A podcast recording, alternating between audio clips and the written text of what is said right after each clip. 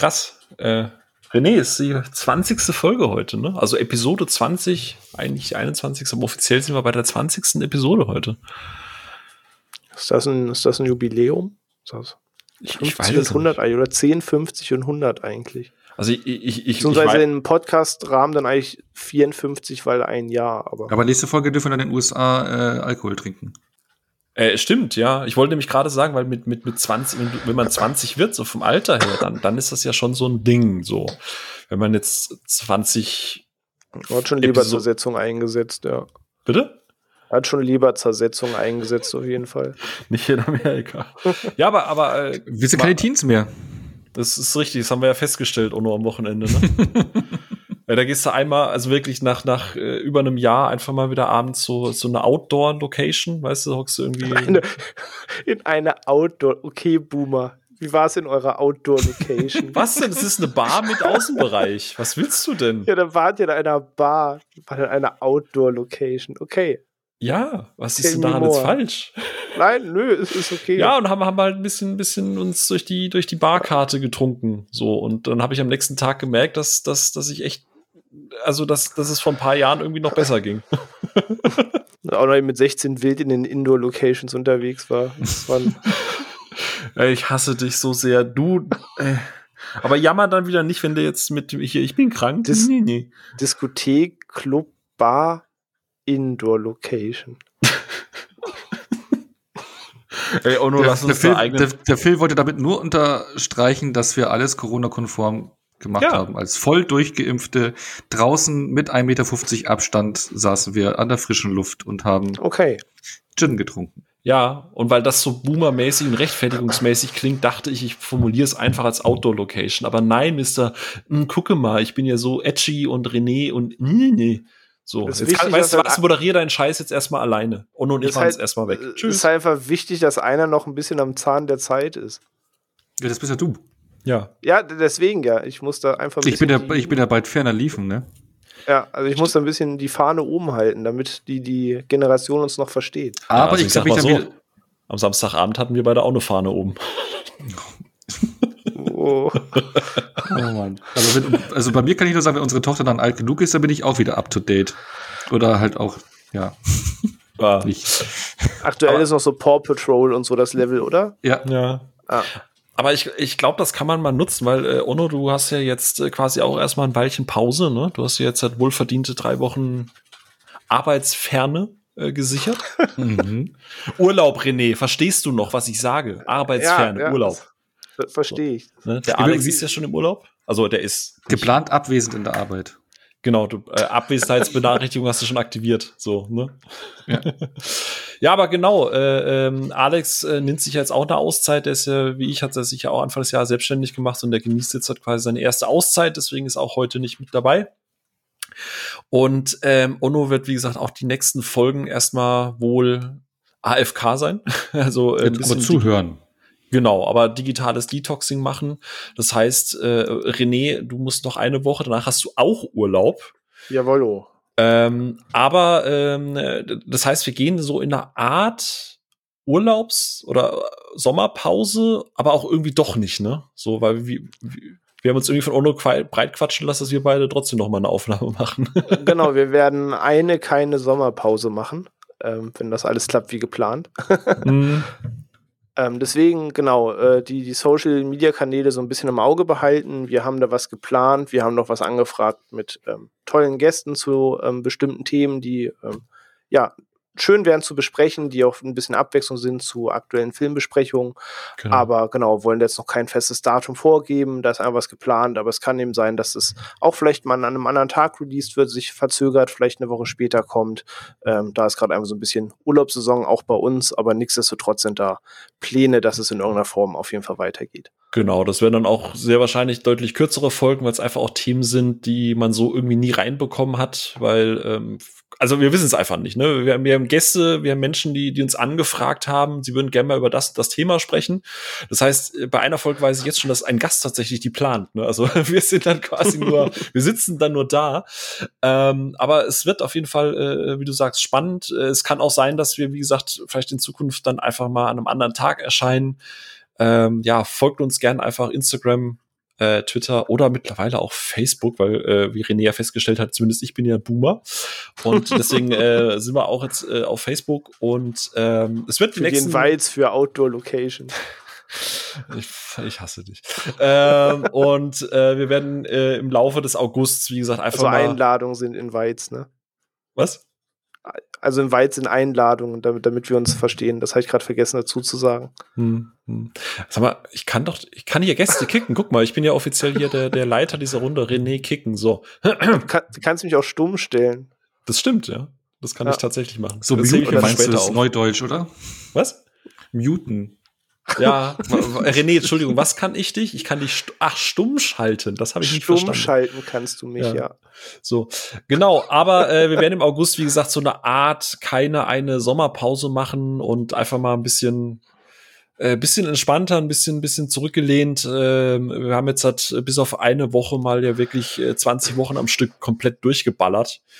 Ähm, und ich glaube, da ist es hoffentlich auch für euch in Ordnung, wenn wir mal ein bisschen kürzer treten und dann auch in sehr, sehr kleiner Runde vielleicht einfach mal äh, anderen Menschen das Wort überlassen. Wird spannend. Schauen wir einfach mal, was passiert. Äh, einfach uns reinfolgen und ähm, ja, wird, wird gut. So, wird gut. Ne? Hast du gerade gesagt, uns einfach mal reinfolgen? Ja. Okay. Was ist daran jetzt schon wieder falsch? Nein, nein, das war schon ziemlich fancy. Apropos fancy. Das ist dein Ja. Übergang. Ach so, ich dachte, du wolltest jetzt noch kurz was einbringen, bevor es losgeht. Das sollte schon meine Anmod sein. Okay. Nee, nee. Du, ich übergebe jetzt wieder dir das Mikro. Ich wollte nur das mit der Sommerpause oder mit der, ja, mit der, doch mit der Sommerpause sagen. Und ich lege mich jetzt zusammen mit Onno wieder auf die Liege und schlürfe an meinem Cocktail, während du hier äh, dich um Kopf und Kragen redest. Ja, kurz den Rollator wieder in die Hand nehmen und parken. Ey, fuck off, echt. Ich hasse es. Onno, warum haben wir den eigentlich reingeholt? Es ist der äh, junge Hüpfer hier. Also- wollt- wir wollten ein bisschen was Fancyes rein. Ach, Also O-Ton, das, das spoiler ich jetzt, Behind-the-Scenes-Material und so. Nach den ersten ein, zwei Folgen, ich weiß es nicht mehr genau, habe ich von Phil intern den Vorwurf bekommen, dass ich ziemlich nett sei, weil er hat mich ja dafür reingeholt, dass ich so ein bisschen die edgy Note vertrete. Möchte ich jetzt nur mal droppen. ja, gegenüber ja, aber anderen. nicht gegen uns. Das ist Friendly Ach Fire, was du da so. machst. Was sind wir denn? Eine Art von Suicide Squad oder was? Gegen, aha. Ja. Nein, ihr seid, ihr seid mein Friend Squad. Oh. Ah. Also okay, gegen andere schießen, nicht gegen, ah, Ja. nur gegen Du bist quasi Gegen, wieder gegen Filme schießen, nicht gegen andere, gegen andere Filme schießen. Ja. Nicht, nicht gegen so. Phil schießen, sondern gegen Filme schießen. So. Ja, Das- dann haben wir das perfekte Thema heute. Hervorragend. Du meinst kreuz und quer auf alles ballern, was sich bewegt. Genau, dann legt sich jetzt so unser cooler Ruhe im Saal Friend Squad mit dem Suicide Squad an. Mhm. Äh, Phil hat es ja gerade schon ähm, vorausgesagt, dass äh, ja, das natürlich das heutige Thema sein wird ähm, im Rahmen des Release des neuen The Suicide Squad. Aber ähm, die Reihe, oder darf man es bei zwei Teilen schon eine Reihe nennen? Ich weiß es nicht. Ich glaube noch nicht. Ähm, gibt es ja schon ein bisschen was zu wissen zu und es gibt ja einen sehr umstrittenen Vorgänger, Schrägstrich, Prequel, Schrägstrich, man weiß nicht, wie man es nennen soll. Das basiert darauf, dass man nicht ganz weiß, wie man das Neue nennen soll. Aber da kommen wir später zu.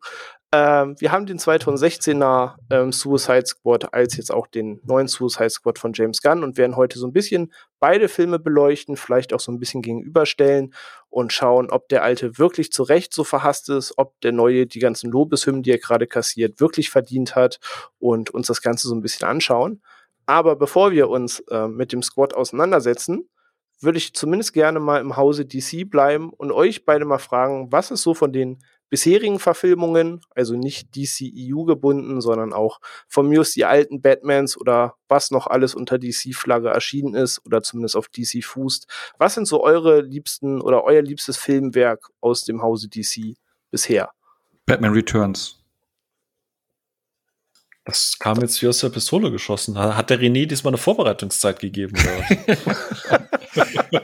Nee, und weil ich den ja auch vor kurzem, was heißt vor kurzem, das fühlt sich ja alles in der Corona-Zeit so, alles vor kurzem, ist es halt vor Weihnachten gewesen, letztes Jahr. Aber es fühlt sich in der Corona-Zeit irgendwie so alles wie vor kurzem an, wieder gesehen, weil ich mir die Oh, 4K, ich.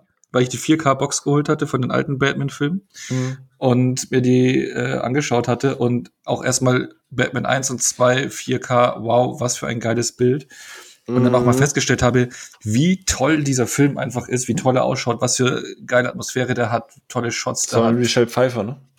Ja, Michelle Pfeiffer, ja. genau, und Danny mhm. DeVito als ah, äh, Pinguin. Ja, ja. Was für tolle Bösewichte. Klar, äh, da ist die wenigste Batman Screen Time, glaube ich. Du siehst teilweise die Bösewichte noch länger. Dann hast du noch einen Christopher Walken auch noch dabei. Mhm. Und Gott, äh, ja, das ist einfach nur groß. Also ich habe gedacht, wie großartig ist der eigentlich? Und ich hatte sogar als Kind noch die Marketingmaschinerie zu den Filmen mitbekommen damals. Ich glaube, der kam 92 raus. Ich glaube 89 ich glaube 92, ja. Genau, 89, glaube ich, oder sowas äh, war der erste Teil, ja. 89 genau der erste mit Jack hm. Nicholson. Der auch großartig 92. war, auch großartig, aber der zweite hat mir noch mal ein Stück besser gefallen. Aber die beiden Tim Burton Batman sind einfach äh, ja toll, äh, visuell kompletter Tim Burton-Stil, was man halt dann auch lieben gelernt hat über die Jahre, aber da Du hast schöne praktische Effekte, aber auch wie Gotham designt ist, schön düster. Aber trotzdem äh, hat was Comichaftes. Es ist auch ein Gegensatz zu der neuen Trilogie, die halt so geerdet ist. Aber mir gefällt dann doch eher so dieses düstere Fantasy, äh, Gothic, äh, Gotham. ähm, mhm. äh, viel mehr. Und ich war echt begeistert vom Bild, von, also von der 4K-Bild und wie toll das heutzutage noch rüberkommt. Und dazu muss ich noch, äh, äh, dann habe ich ja natürlich auch Batman Forever in den Zuge gesehen mal wieder und Batman Robin. Weil Batman Forever war ja der erste Kinofilm ever, den ich zweimal gesehen habe, wo ich zweimal ins Kino gegangen bin. Und ich war damals ja sowas von begeistert von den Film. Aber ich habe zwar noch schon äh, so einen kleinen Guilty Pleasure äh, äh, Anschlag für den, also Schlag für den äh, übrig, aber der ist halt schon, hm, ne? Aber trotzdem habe ich noch ein kleines Herzchen auch für den. Ja, ähm, das Schlimme ist, tatsächlich hat uns René ja diesmal ein bisschen Vorbereitungszeit gegeben, aber ich kann es dir nicht so einfach beantworten. Wäre ja auch schade, dann wäre ich ja nicht ich, wenn ich einfach jetzt was sagen würde. Ähm, okay, ich, ich, dachte die Antwort zu wissen, aber es ist Spaß, dass du so struggles. Dann bin ich jetzt umso gespannter, was du gleich droppst. Äh, tatsächlich, ich glaube, an den DC-Filmen mag ich genau das, was Ono gerade gesagt hat, weil im Laufe der Zeit so viele so viel unterschiedliche Regisseure sich an den Film äh, abgearbeitet haben, dass, dass ich finde, aus jeder Ära kann ich was rausziehen. Ich stimme allem zu, was Ono sagt. Ich, ich mag auch Batman Returns. Ja, so von wegen Batman darf er nicht töten und so. Also in den Tim Burton Batmans ist er ja auch schon so das, was ich mag, so düster und eine nachdenkliche Figur und hat eine Komplexität. Ich mag, und ich, ich, ich weiß, jetzt höre ich ganz viele schockierte Menschen, den 2004er Catwoman. Auch der ist super natürlich. äh, nee, tatsächlich, äh, ich habe nicht nur ein kleines Herz für Batman ähm, ähm, Forever. Äh, nee, doch, das ist der mit mit mit äh, Jim Carrey, gell? Ähm, Batman ja, Forever. Batman Forever ist mit Jim genau, Carrey und, genau, Jones und, äh, als genau. Genau. Und ich, ich, ich, ich werde niemals ein schlechtes Robin. Wort über Batman Forever verlieren, weil ich den einfach mag, weil der einfach so, der, der steht so als Kind seiner Zeit und es war so eine schöne Abkehr von diesem düsteren und es war einer der ersten Filme, die ich dann halt auch gesehen habe als junger Hüpfer so.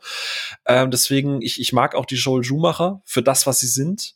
Ähm, und von den neueren, und ja, äh, der Beutel, der hast ja sowieso immer Nolan. Nee, also Dark Knight finde ich ganz, ganz fantastisch, gerade auch mit, mit Joker natürlich. Ähm, ja, und, und Man of Steel ist natürlich auch ganz groß. So, also das sind so die, die ich mir am liebsten immer angucke. Und wenn's mal, wenn ich mal so ein bisschen Bock auf was leichteres so, so hab, kann ich tatsächlich mittlerweile auch sehr gut Aquaman weggucken. Ich weiß, der wird irgendwie in letzter Zeit. Jonah Hex, ne? ja, auch den.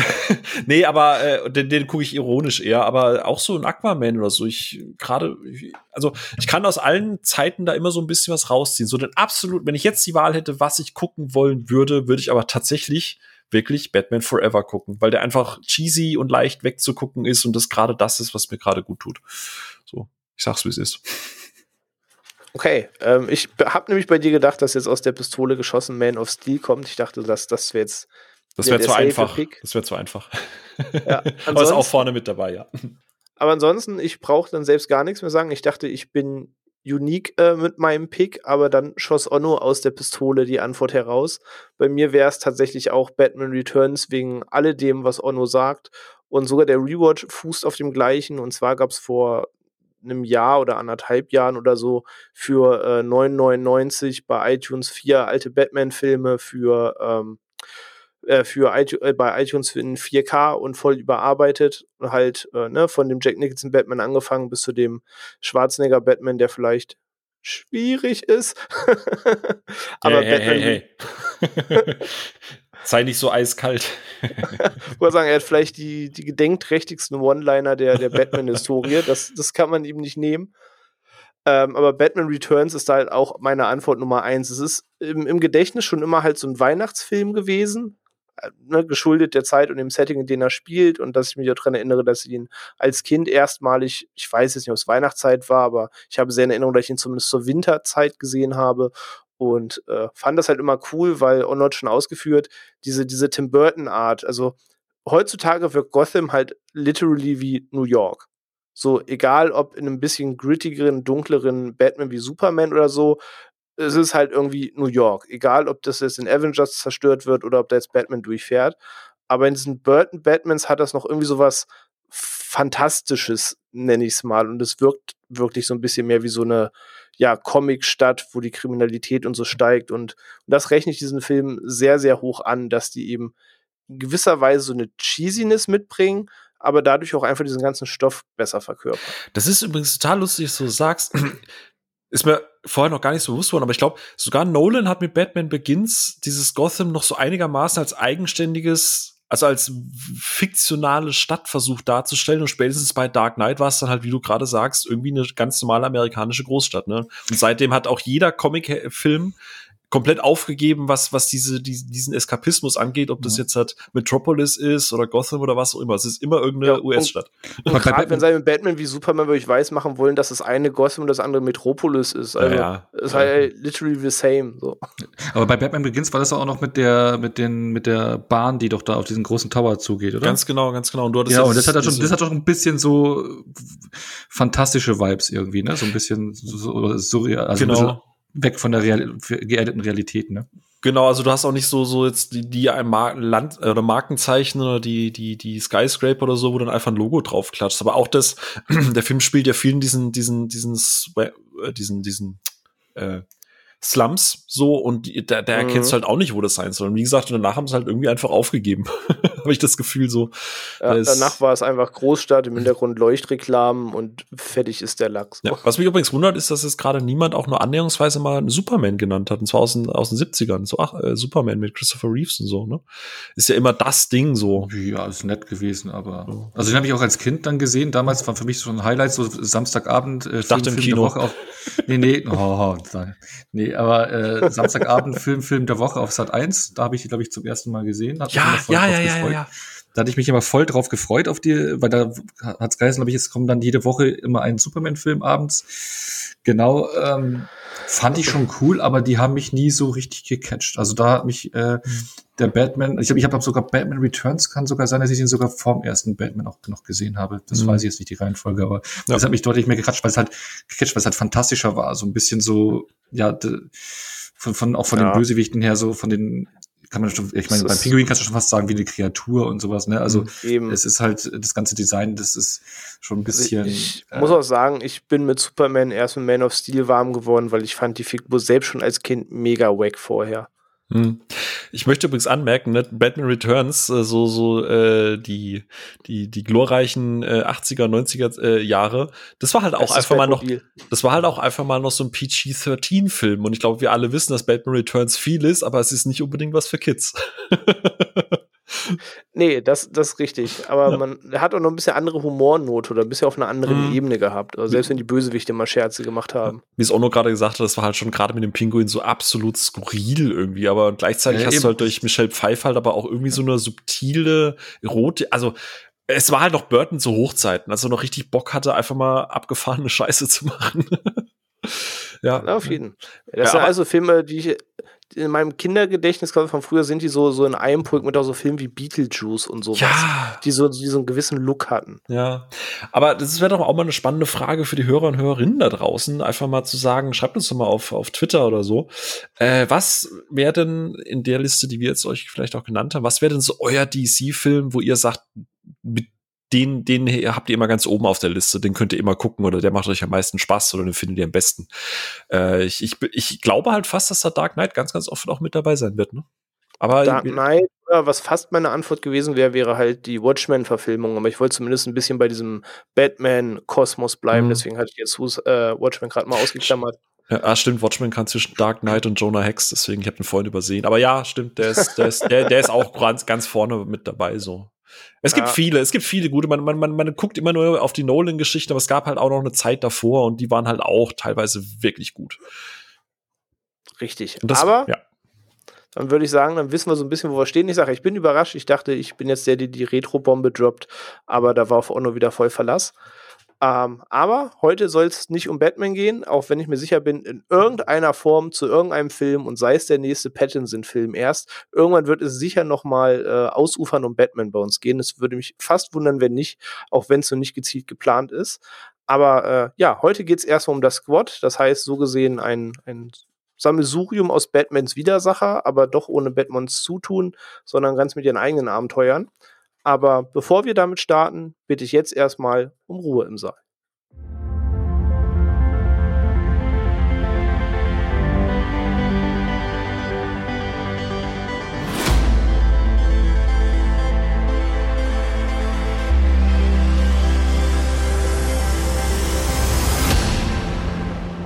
So, und da sind wir auch wieder zurück. Und ja, das heißt, wir können uns jetzt voll und ganz dem Suicide Squad widmen in seiner gänzlichen Breite von damals bis heute und bin sehr froh, das ganze Thema nicht allein besprechen zu müssen, sondern dass eben Phil und Onno heute mit dabei sind. Ähm, und ja, ich habe gehört, Suicide Squad ist ein Thema, wo es schon viele Diskussionen zu gab. Ich könnte behaupten, ich habe schon die ein oder andere Diskussion in den letzten Jahren in den sozialen Netzwerken zu dem Film verfolgt. Und ähm, man muss diesen Film hassen, ansonsten ist auch keine Meinung zugelassen. Von daher wollen wir jetzt nicht mit irgendwelchen Konventionen hier brechen. Wir wollen ja nicht mit dem, mit dem, mit dem Gro brechen. Aber nein, ähm, Suicide Squad 2016 erschien der, wenn mich nicht alles irrt. Ähm, bisschen nach, ähm, nach Batman vs. Superman war das, oder?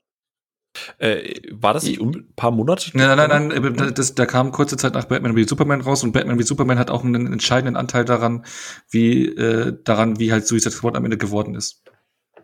Genau, richtig, weil ähm, es war ja so, ähm, korrigiert mich, wenn ich falsch liege, so lange erzähle ich es erstmal. Es ist doch eben so gewesen, dass Suicide Squad eigentlich auch so ein bisschen dark und gritty eigentlich werden sollte 2016. Und ähm, aber Batman vs. Superman nicht ganz die Resonanz hatte, sage ich mal vorsichtig, der Film eigentlich äh, an der Kinokasse haben sollte und vor allem auch bei den Kritiken nicht gänzlich die Resonanz, die man sich erhofft hat. Und dass man da so ein bisschen rübergeschielt hat zu äh, einem Deadpool, der es versucht hat mit ein bisschen derberem Humor, nenne ich es mal vorsichtig, oder einem Guidance of the Galaxy, der dieses wir brechen mit den Figuren und bauen quasi noch mehr Selbstironie und Popsongs und Rockmusik und sowas ein und ähm, das, glaube ich, ist dann intern so gewesen ist, dass man sagt, okay, mit diesem dark, gritty Look und in Häkchen schon dieser Charakterstudie, da, die da ja wohl teilweise ein bisschen geplant war, dass gerade das zwischen Harley und Joker sehr deep, sage ich mal, angedacht war, man so ein bisschen gesagt hat, wir müssen das Ganze aufweichen und diesem, diesem locker flockigen selbstironischen Popcorn-Flair verpassen. Bin ich da richtig? Ich glaube, so, so war es doch. Ne? Genau, also, also wenn, du, wenn man sich an den ersten Teaser-Trailer erinnert, der rauskam, der kam ja, glaube ich, noch im Jahr davor raus, äh, zur, zur Weihnachtszeit. Also ich habe irgendwie so Dezember oder November, glaube ich, Ende 2015 muss es dann gewesen sein. Kam ja der erste Trailer raus und der war ja noch relativ düster gehalten. Da war noch nichts Buntes, äh, Poppiges drin, auch von der Musikuntermalung und sowas. Und dann kam er, glaube ich, ein halbes Jahr später, kam er dann diese beiden Trailer. Ich glaube, die eine äh, mit dem Der mit Bohemian Rhapsody Trailer war das, Und der andere, glaube ich, hieß, genau, Bohemian Rhapsody und ich glaube, einer war Blitzkrieg, glaube ich, der Song. So Ach, hier die. Ramones und so, oder? Genau, ja. Und dann die beiden Trailer kamen da raus und sind da eingeschlagen wie nochmal was. Äh, haben das ja alles so in die, die poppige, bunte Richtung geschoben. Ja, und das ist halt dann das, was dann draus geworden ist. Es ist sogar so gewesen, dass dann die Schnittfassung, die finale Schnittfassung dann das Trailer-Team geschnitten hat. Also die, die die Trailer geschnitten haben, haben auch den Film geschnitten. Ja, und das genau. merkst du den Film halt leider auch an. Und das ist für mich einer der größten Kritikpunkte. Aber das können wir euch später noch erläutern. Aber genau, was du gerade gesagt hast, Batman wie Superman kam ich so an, weil das war ja ein Mega-Projekt eigentlich. Sollte düster sein. Die wollten ja damit, äh, was sich in die Avengers-Regionen äh, vom Box-Office-Ergebnis äh, reinholen, also über eine Milliarde einspielen und bla. Ich glaube, was hat er, ich glaube, der hat knapp 800 Millionen eingespielt, was er eigentlich sehr erfolgreich Sagen, der war, glaube ich, ein krasser Box-Office-Hit, weil erstmal aber nicht so wirklich. Aber genau, da war halt schweineteuer. Ich glaube, da hat er weit über 200 Millionen gekostet, hat noch also 250. Die haben ein mega äh, Werbebudget auch ra äh, rausgehauen für Batman wie Superman. Also kurz vor Release, du hast ja überall was davon gelesen und gesehen und überall war Werbung und ich glaube, ich kann mich erinnern, ich hatte für die PS4 ein Background-Bild, so habe ich mich darauf gefreut. Also gab es so extra Designs und hast nicht gesehen, also richtig, die haben da richtig viel Geld reingeballert. Ich glaub, mit, mit, mit Marketing-Budget bist du mindestens bei 500 Millionen gewesen, was das Ding gekostet hat. Und da sind halt 800 Millionen sind halt dann nicht äh, das, was sie erwartet haben. Also die wollten auf Teufel mhm. komm raus richtig so eineinhalb Milliarden, also mindestens die Milliarde knacken. Ne? Also das war das Ziel und das haben sie nicht geschafft und generell war der Tenor ja dann auch eher so negativ und Warner hat es halt so wahrgenommen, dass es halt hauptsächlich an den düsteren Ton lag, dass das Publikum das nicht wollte, weil auch, wie du gerade gesagt hast, eben Deadpool und Guardians of the Galaxy davor so äh, populär waren und angesagt waren und dann wollte man auch in die Richtung gehen, hat es in den Trailer neu gemacht äh, verarbeitet und dann ist man in die Richtung gegangen und hat auch noch Nachdrehs gemacht. Äh, anscheinend hat man auch vorher beim Testpublikum zwei Schnittfassungen gezeigt, äh, eine düstere und eine buntere und die äh, buntere kam besser an und dann hat man dann noch Nachdrehs gemacht und das noch ausgearbeitet. Aber eigentlich David Ayer wollte auch zum Beispiel in der ursprünglichen Fassung, die es ja auch gibt, die sehr ausgearbeitet ist, was er selber sagt, also ähm, da gab es keinen einzigen Popsong drin, sondern nur klassischen normalen Score. Das zeigt ja schon mal, in welche Richtung er eigentlich mit dem Film mhm. gehen wollte und was wir dann bekommen haben, ist ja ganz sicher was anderes. Eben, also ich meine, ich glaube, bei der Justice League-Folge war es und wahrscheinlich hatten wir das Thema auch schon ein paar Mal wann anders gehabt. Diese Thematik zwischen ne, Vision des Regisseurs und wenn sich ein Studio einmischt. Ich weiß, in der Justice League-Episode hatten wir nun mal wegen dem Snyder Cut, um den es dann ging, als auch andere Filmbeispiele wie damals Age of Ultron und auch weitere, ja schon viel drüber gesprochen, dass ist vielleicht nicht immer zwingend die beste Idee ist, wenn dann zu viele Köche an dem Ding sitzen und ein Studio sagt, nee, wir müssen jetzt darauf reagieren, wir müssen hierauf reagieren und wir müssen das und das anpassen, weil das kickt gerade. Ähm, ja, so ist ja auch gerade dieser Release für Ajax hat ja auch schon durch soziale Netzwerke gewandert, so die letzte Zeit. Eben, und vor allem, du musst auch sagen, das ist ja nicht nur irgendein Studio, sondern es ist in allen Fällen Warner gewesen. Ne? Also Warner hat bei Batman wie Superman reingesprochen, die haben bei Justice League reingesprochen, die haben bei Suicide Squad reingesprochen beim ersten. Und das, finde ich, macht jetzt den aktuellen Suicide Squad so besonders weil sie es da eben nicht gemacht haben. Ja, also genauer gesagt war es in dem Fall bei, bei David Ayer, beziehungsweise bei dem Suicide Squad, der äh, damalige Chef ähm, von Warner Bros., nämlich der Kevin Tsuchihara, der mhm. vor drei Jahren zurücktreten musste wegen Vorwürfe sexueller Nötigung gegenüber einer Schauspielerin. ähm, aber in der Zeit, quasi als er im Amt war, hat er, äh, war er halt super unzufrieden wohl. Also, es, also im, im Gegensatz zu äh, Justice League ist es wahnsinnig schwierig, bei Suicide Squad so richtig die Geschichte dahinter zu erfahren. Aber das ist so ein bisschen der Name, der immer wieder auftaucht. Also, dass der Kevin Tsuchihara eben wohl sehr, sehr erbost war, wie ihr es schon gesagt habt, dass ähm, Batman wie Superman in Anführungsstrichen, wie ihr es schon ausgeführt habt, ein Flop war. und ähm, hat dann halt Panik bekommen, hat dann halt gesehen, hey, guck mal, Deadpool macht haufenweise Kohle und es ist äh, R-rated und guck mal, der ist lustig so. Und er hat dann quasi an David Ayer vorbei auch erstmal diesen Trailer da machen lassen, hat dann gesehen, äh, durch den in Anführungsstrichen Leak, äh, dass es ganz gut ankommt. Und wie ihr es gesagt habt, also es gab tatsächlich Test-Screenings mit dem, äh, also in Anführungsstrichen Aya-Cut, der aber noch nicht fertig war, und dem etwas bunteren Cut, den ja, wie du es gesagt hast, die Trailer Park Inc. oder wie das heißt, ist eine reine Trailer-Firma, die den zusammengeschnitten mhm. haben. Und witzigerweise, das ist der einzige Punkt, wo sich die Geschichten so ein bisschen widersprechen, was auch Ono gerade gesagt hat. witzigerweise sind die ersten Kritiken und ersten Stimmungen, die gesagt haben, hey, Suicide Squad ist ein guter Film, der äh, tonal sich anschließt an das, was äh, Snyder aufgebaut hat, ähm, der kam gar nicht so schlecht weg. Ähm, und als die dann gemerkt haben, dass die Leute, die das, den Film danach dann noch mal im Kino gesehen haben, also die Kritiker und, und, und, und Kritikerinnen haben dann gemeint, ey, warte mal, das ist ja, das ist gar nicht, das hat ja gar nichts mehr damit zu tun, was wir damals im Testscreening gesehen haben, so was, was ist ja alles irgendwie zusammengeschnitten. Und äh, da kamen dann eben die ersten Leaks und so weiter durch, während David Ayer ja noch da schon gesagt hat, nein, nein, das ist schon der Film, den ich machen wollte. Also ähm, mhm. und während der beim Extended Cut ja dann sagte, okay, nee, das ist der Film, den ich machen wollte, es gibt nichts anderes und gerade jetzt auch mit Unterstützung auch von James Gunn hat er sich ja auf Social Media sehr stark geäußert und hat halt gesagt, dass das, was da im Kino lief, eigentlich gar nichts so groß mit dem zu tun hatte, was er eigentlich mal machen wollte. So. Eben, und ich Er weiß gar nicht, wie schnell oder wie spät es nach Filmstart war, das kriege ich nicht mehr zusammen, aber das hat ja auch nochmal Welle gemacht, weil eben Jared Leto sich da ja sehr, sehr stark gemacht hat. Ganz genau, der hat, der, hat- der hat als allererstes das Fass aufgemacht, weil äh, im Prinzip ist er ja von Hauptfigur zu random Typ, der ab und zu durchs Bild rülpst, äh, degradiert worden. Und irgendwann hat auch Margaret Robbie dann auch gesagt, dass ihre Figur halt irgendwie komplett anders ist, als was sie eigentlich gedreht hat. Also es gab dann auch Unterstützung vom Cast, aber das war eher ruhig, weil ich glaube, gerade Margaret Robbie war ja dann doch schon sehr tief in, in den Verträgen mit drin und durfte sich da jetzt nicht zu negativ auch äußern. So. Eben, also Jared Leto hat auch selber gesagt, dass es ein ganz anderer Film war, der ihm auch generell gepitcht worden ist, also dass er überhaupt zugesagt hat. Und ich hätte auch mal irgendwo die Anekdote gehört, dass äh, David Ayer auch äh, gegenüber der Presse gesagt hatte, wo jetzt die Europapremiere zum Beispiel war, äh, der war anscheinend da sehr nervös vom, vom Pressepublikum und er wusste noch nicht mal, welcher Cut gezeigt wird, also am äh, Release-Tag. Also was die jetzt veröffentlichen, keine Ahnung, mal schauen. Also der, der war da irgendwann komplett raus. Ist Finde ich halt spannend, dass sowas halt heute noch, also heute in Häkchen, ne, ist fünf Jahre her, aber heutzutage grob halt so wirklich noch stattfinden kann. Also man soll meinen, das läuft alles auf so einer professionellen Ebene, dass da nicht so aneinander vorbeigesprochen wird, aber an solchen Projekten sieht man dann auch immer, wie man sich ja täuschen kann. Ja, absolut. Vor allem ist es auch ganz lustig. Ich hatte jetzt dann nochmal den Extended Cut gesehen, zum ersten Mal. Jetzt können wir gleich nochmal drüber reden. Und ähm, ich finde es auch ganz lustig, wenn du so ins Making-of reingehst. Also David Ayer habe ich jetzt gefühlt sowieso nie in Interviews als so unglaublich happy Menschen dargestellt. Der hat ja auch eine, eine relativ problematische Vergangenheit. Also der, der hatte ja auch nicht die einfachste Kindheit und bliblablub. Ähm, also ich habe den jetzt noch nie Interviews ständig irgendwie flachsen sehen oder so wie so ein James Gunn, weißt du, so, so ein bisschen so lustig und so.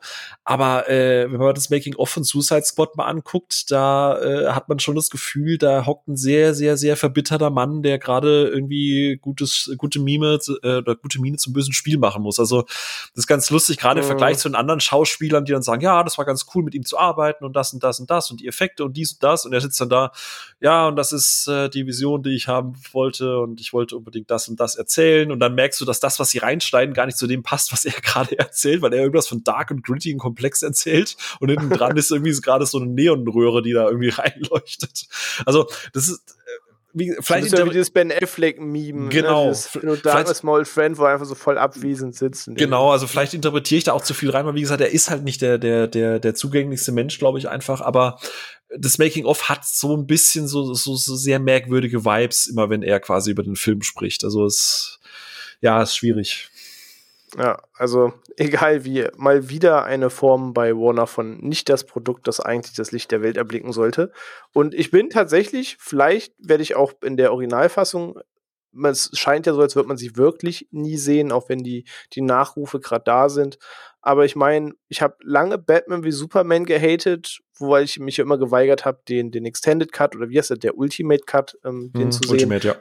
Genau, bis ich es ja dann vor dem neuen Justice League gemacht habe und ja zugeben musste, es wird jetzt nicht mein Lieblingsfilm aller Zeiten, aber er hat mir bedeutend besser gefallen. Bei Justice League hat es funktioniert, dass ja, wenn ein Film vier Stunden gehen muss, erzählst du vielleicht auch irgendwas ein bisschen falsch, aber nichtsdestotrotz hat der mir Spaß gemacht. Und äh, ich bin halt guter Dinge, dass mir wahrscheinlich die Originalversion auch, ja, wahrscheinlich gefallen wird, ich runder finde. Also ich bin guter Dinge, auch ohne ihn je gesehen zu haben oder vielleicht auch nie sehen werde, dass wahrscheinlich da auch am Ende, ob man ihn mag oder nicht, ein sehr runder Film wahrscheinlich bei rausgeht. Ja, aber wenn, wenn man schaut, was er danach rausgebracht hat, so mit Pride oder sowas, und ich glaube, das Text Collector letztes Jahr, das waren auch nicht so die Kritikerlieblinge, ne? Also, was da jetzt Aber wirklich er hat davor verborgen liegt- Training Day gemacht. Ja, ich wollte wollt gerade sagen, dass, Was, äh, ich Training Day? Aber da hat er doch, was hat er gemacht? Ja doch ja Training Day war doch von ihm, oder nicht? Ja, ja, war, Training- das ist, war ja sein Durchbruch. Ähm, ich habe ich habe Nee, äh, Training Day ist nicht von ihm. Ah, nee, er war Produzent Street- und Drehbuchautor von äh, Training Day, aber nicht Re Regisseur, sondern Geht- da ging es, glaube ich, mit Street Kings oder so richtig. Street Kings hat das erstes Irgendwie- gemacht und danach so kam, war es, genau. genau, und stimmt. danach kam End of Watch, den ich ja auch ziemlich stark finde. Das war der mit Jack Gyllenhaal? Ja, genau. Ja, doch, den mag ich auch, ja. Oh, ja, entschuldige, ja, ich hatte ein Video oder ein Video von ihm gesehen, beziehungsweise auch seine Tweets gelesen und äh, das genau das Skript von Training Day war das, wo er quasi sehr viel auch Audio, autobiografisches verarbeitet hat und, und, und so.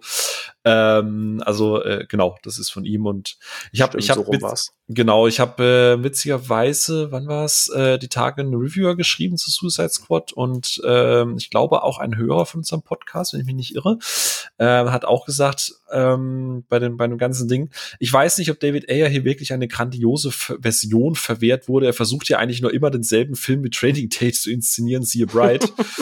äh, und ich glaube seinem Social Media Gejammer keine Sekunde, dass er den heißesten Scheiß überhaupt auf der Pfanne gehabt hätte. Ich glaube, den Film muss man einfach hinter sich lassen.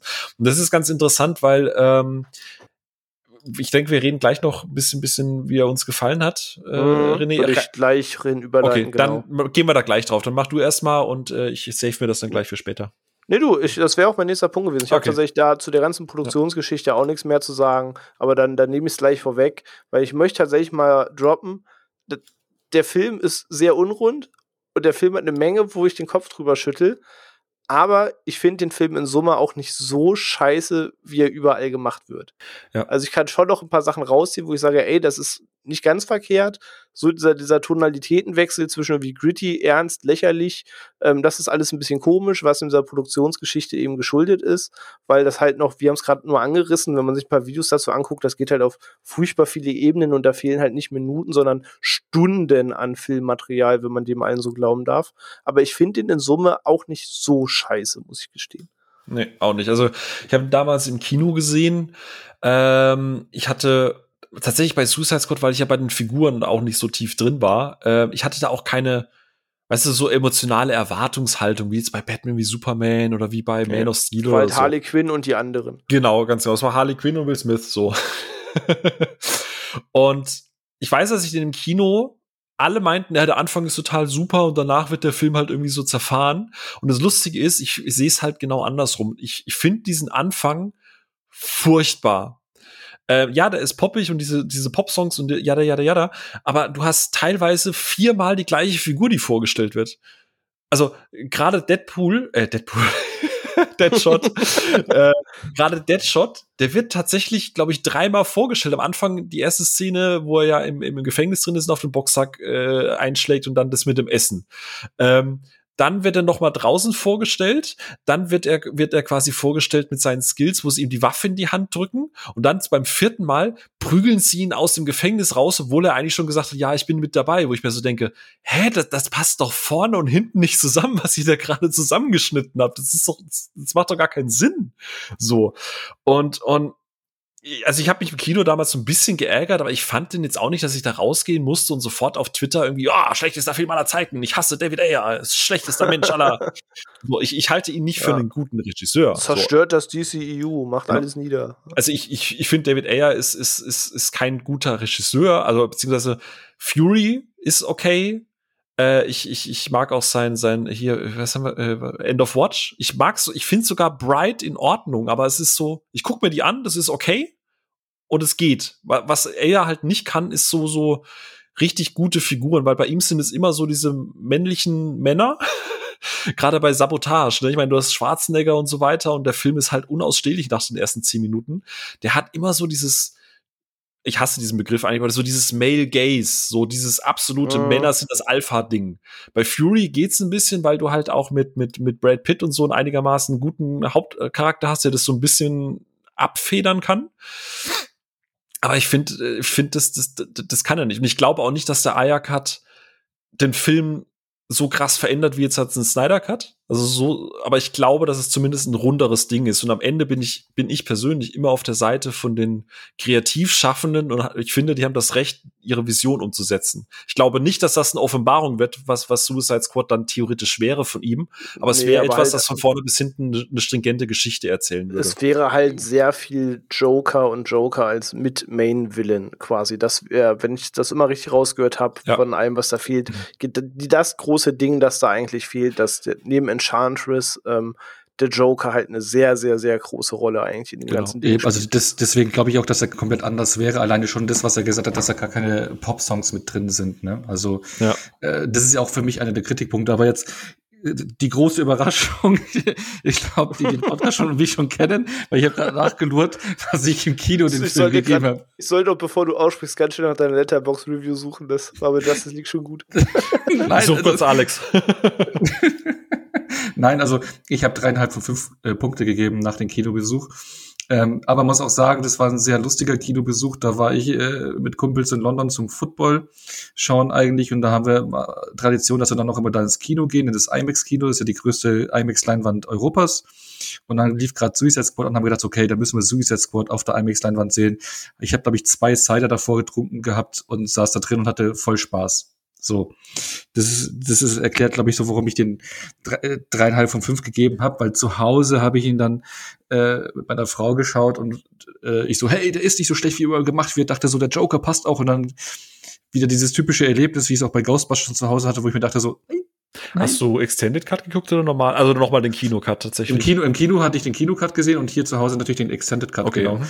Ähm, ähm, und genau, weil da will ich nämlich bin ich mich voll bei dir, Phil, was du auch gesagt hast, dass der Anfang. Ich finde das fürchterlich. Ich muss sagen, auch wenn man, äh, also Suicide Squad hat ikonische Momente und ikonische Bilder drin. Der hat wirklich tolle Bilder aber der wird halt, der ist halt so vollkommen zerschnitten. Du merkst halt einfach, dass ein fucking Trailer-Team einen Film geschnitten hat. Und einen Trailer zu schneiden oder einen Film zu schneiden, denke ich, ich bin jetzt nicht der Oberschnittmeister, aber ich kann mir vorstellen, ob du jetzt was drei Minuten zusammenschneidest oder zwei Stunden zusammenschneidest. Äh, das eine mit einem Narrativ, das andere irgendwie auf äh, das Momentum äh, konzentriert. Ich glaube, dass da schon ein gewisser Unterschied ist. Und das merkst du halt bei Suicide Squad, dass er die erste Hälfte oder halt irgendwie 20 Minuten am Stück irgendwie wie fünf oder sieben Musikvideos aneinander geschnitten. Ja. Also du, du hast die Instruction von jedem Charakter mit mm. irgendeinem Popsong unterlegt. Schnitt und dann kommt der nächste, Bam, vom Popsong zu Popsong. Ich glaube, du hast 20 Aber auch so Minuten. ohne Feingefühl, was für genau, ein Popsong. Einfach genau, du hast halt irgendwas, was genau, genau, ist.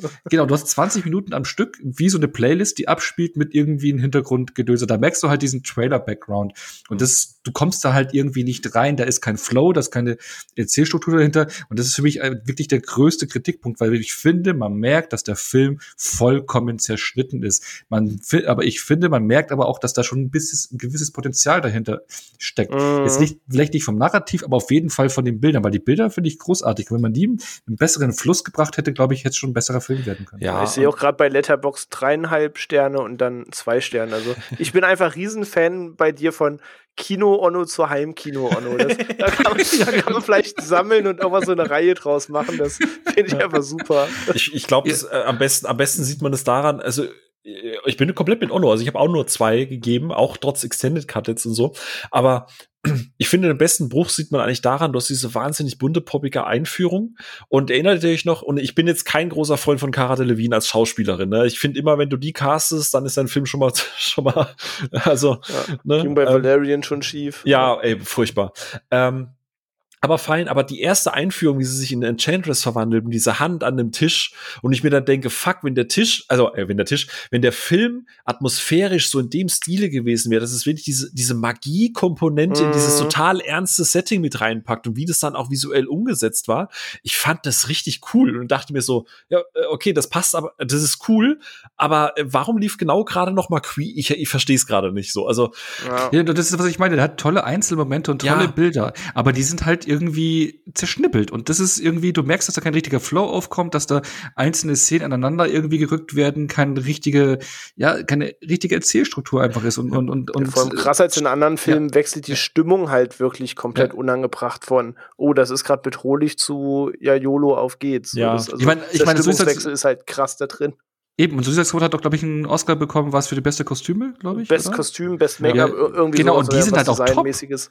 Ich finde, ja. die Designs und die Kostüme und wie sie die Figuren da umgesetzt haben, die, die Comic-Figuren, ist mega. Sieht alles toll aus. Aber es wird halt nicht richtig, ja, es ist nicht, wird nicht richtig zusammengefügt. Harley Quinn in einem halben Film immer nur von unten gefilmt wird, aber Ja, das muss ich gestehen, hat mich aber auch echt ein bisschen genervt. So, das war ein bisschen unangenehm. Das ist das, was ich meinte. Ey, ja, also, selbst mit dem Cut, so, er hat so ein gewisses Bild von Menschen und das fuckt mich auch so ein bisschen ab. Deswegen, äh, der ist jetzt nicht so der, der, der krasse Autorenfilmer, der dir da ein wahnsinnig deepes äh, Suicide Squad. Nee, der ist da schon plump und sagt, Margot ja. Robbie kriegt halt eine Hotpants an und Ende. Ja. So, so, so, that, that's the plot. So, das ja, aber ähm, äh, wie gesagt, also ich glaube, dass seine Vision zumindest besser wird. Also besser wäre. Ich, ich, ich mm. brauche, ich hänge bei diesem Cut, ich hänge da jetzt halt auch nicht so, oh, release uh, the Aya Cut. Ich hänge da nicht emotional so sehr dran wie bei Justice League, weil Justice League einfach noch mal eine ganz andere Geschichte ist auch so der Aufruf klappt und nur so weit, bis es halt einmal nach hinten geht. Wenn der erste Film, ja. also du merkst ja, da schlägt so eine Welle los, wo sich ein paar melden, wo das Studio sich sehr eingemischt hat. Und wenn halt der erste Film erscheint, den man nochmal in einem richtigen Cut rausbringt, der mhm. dann halt auch scheiße ist, so dann ist halt auch vorbei mit diesem Aufruf. Ja, ja also wie gesagt, ich, ich glaube nicht, dass das jetzt eine Offenbarung wäre, der Original Suicide Squad, aber mir tut's und nochmal, ich bin kein Fan von Ayer, so wirklich nicht. Ich bin da kein Fanboy. Es ist nicht so wie bei Snyder, dass da mein Herz dran hängt. Aber mir tut's für ihn ein bisschen leid, weil was man auch von dem Cast hört, und zwar auch außerhalb jetzt von dem Film, dass er wirklich sich Herz und Seele da reingehängt hat, weil er wirklich was Geiles schaffen wollte. Und am Ende sagt keiner, ey ja, Kevin, der ehemalige Chef von von von Warner, hat das verkackt, sondern ey David Ayer, du hast ein, du du hast du hast du hast den Suicide Squad kaputt gemacht. Ja, ist einfach dein schuld. Name steht halt einfach drauf. Genau. Und das, das ist jetzt in den Kopf ihn. Und es ist halt was, was mir also auch aus, als Kreativschaffender natürlich in einer ganz kleinen äh, Abstimmung, aber jeder von euch, der mal was gemacht hat, irgendwer anders hat euer Projekt oder so kaputt gemacht und dann sagen aber alle ja, du bist schuld. So und, mm. und mir mhm. tut das aus dem Standpunkt ein bisschen leid. So, ich glaube, wie gesagt, am Ende wären es vielleicht dann zweieinhalb, weil es einfach runter wirkt. Aber ich kann den halt auch nicht so komplett hassen. Und abschließendes Hot Take von mir. Ich mag die Interpretation von Letos Joker. Und ich glaube, dass der im Gesamtfilm seine Existenzberechtigung gehabt hätte und dass man den nicht so haten würde, weil ich glaube, mit mehr Hintergrundgeschichte, die ja da war, wie, warum hat er diese Mobster-Attitüde, warum sind seine Zähne alles solche Grillies, das wurde ja alles erklärt, so. Und ich glaube, da hätte man theoretisch wirklich auch wieder einen sehr, sehr coolen Joker haben können. So. Eben, also selbst, dass er dieses Damage-Tattoo auf der Stirn hatte, hatte ja eigentlich einen Beweggrund, weil ja wie war es? Ich will es auch gleich abhaken, aber ich glaube, der, die Main-Plot wäre gewesen, das spielt ja geschichtlich nach der Story, wo ähm, Joker Robin umgebracht hat, mhm. was dann später ne, auch in Red Hood und sowas thematisiert wird und dass irgendwie, glaube ich, Batman ihm da aus Rache eben die Zähne ausgetreten hat, weshalb er eben diese Grills drin hat und quasi sein Lächeln gebrochen ist als, ähm, als Rache für den Tod von Robin und der deswegen dieses Damaged auf der Stirn tätowiert hat. Das soll ja, glaube ich, eigentlich das Narrativ dahinter gewesen genau, sein. Ganz also genau, man ja. hat sich da halt ja. ne, einen Kopf gemacht, so wie es eigentlich dazu kommen soll und nicht nur irgendein Lolo-Tattoo auf genau. der Stirn. Und bei auch gerade die Beziehung, es sollte halt mehr mit Margaret Robbie, es sollte halt nicht so romantisiert sein, wie es jetzt halt ist im Film, was ich ja echt ganz übel finde, dass man da echt versucht, so eine wirklich eine Romanze draus zu machen, sondern es ging mhm. ja wirklich mehr so Richtung Comic-Vorlage, dass es halt wirklich eine absolut toxische Beziehung ist, aus der sich dann Harley emanzipieren muss, was dann auch mehr mit ne, äh, Birds of Prey ja eigentlich nochmal aufgegriffen wird, ja, ohne genau. dass es in Suicide Squad je richtig gezeigt genau. wurde. Es gab ja auch, man hat ja mal so Snippets oder Set-Fotos gesehen, wo er dann auch Hand anlegt und, und sie dann äh, prügelt. Da mache ich mir ehrlich gesagt ein bisschen Sorgen, weil ich glaube nicht, dass er das richtig gut inszeniert hätte können, äh, ohne als Gewaltfantasie. Aber äh, generell und gerade so Geschichten mit Killer Croc, das sind auch ein paar Sachen geschnitten worden, die haben ja gar nichts mit Eier zu tun und sein Final Cut, also da wurde er quasi, äh, hat er gar kein Mitspracherecht mehr. Also es ist, ja, äh, ja. Ja, damit kann man es, glaube ich, auch ganz ja. gut zu Grabe tragen. Also ja, egal wie man es redet und wendet, man könnte sehr, sehr lang Was wäre wenn Talk noch zu dem Film halten, aber ich glaube, wir haben da alles gesagt, dass wir es vermeintlich nach aktuellem Stand eh nie sehen werden. Genau. Vielleicht ist auch manchmal besser ist, als Mythos so stehen zu lassen. Ja. Aber das äh, Thema Suicide Squad sollte halt, wie wir jetzt äh, ja, vor kurzem im Kino jetzt gesehen haben, nicht beerdigt sein, sondern nachdem man jetzt ein bisschen Gras hat drüber wachsen lassen, hat man jetzt fünf Jahre später eben einen neuen Suicide Squad ins Kino gebracht, namens The Suicide Squad. Und ähm, scheinbar, als wäre das jetzt so ein Franchise-Merkmal, dann musste ich der nächste Teil jetzt was einfallen lassen, darf kein Film ähm, erscheinen, der um Suicide Squad handelt, ohne eine gewisse Vorgeschichte.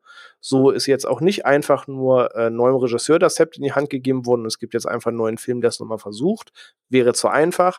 Ähm, sondern auch das Ganze muss eben eine längere Story mit sich bringen, die man ja mal kurz erläutern kann, weil es halt eigentlich ganz interessant ist weil wie unlängst bekannt ist oder sicher jeder Weiße sich ein bisschen dafür interessiert, ist eben The Suicide Squad von James Gunn, den wir eben unter anderem gerade aus der letzten Zeit kennen von den Guardians of the Galaxy Filmen aus dem Hause Marvel.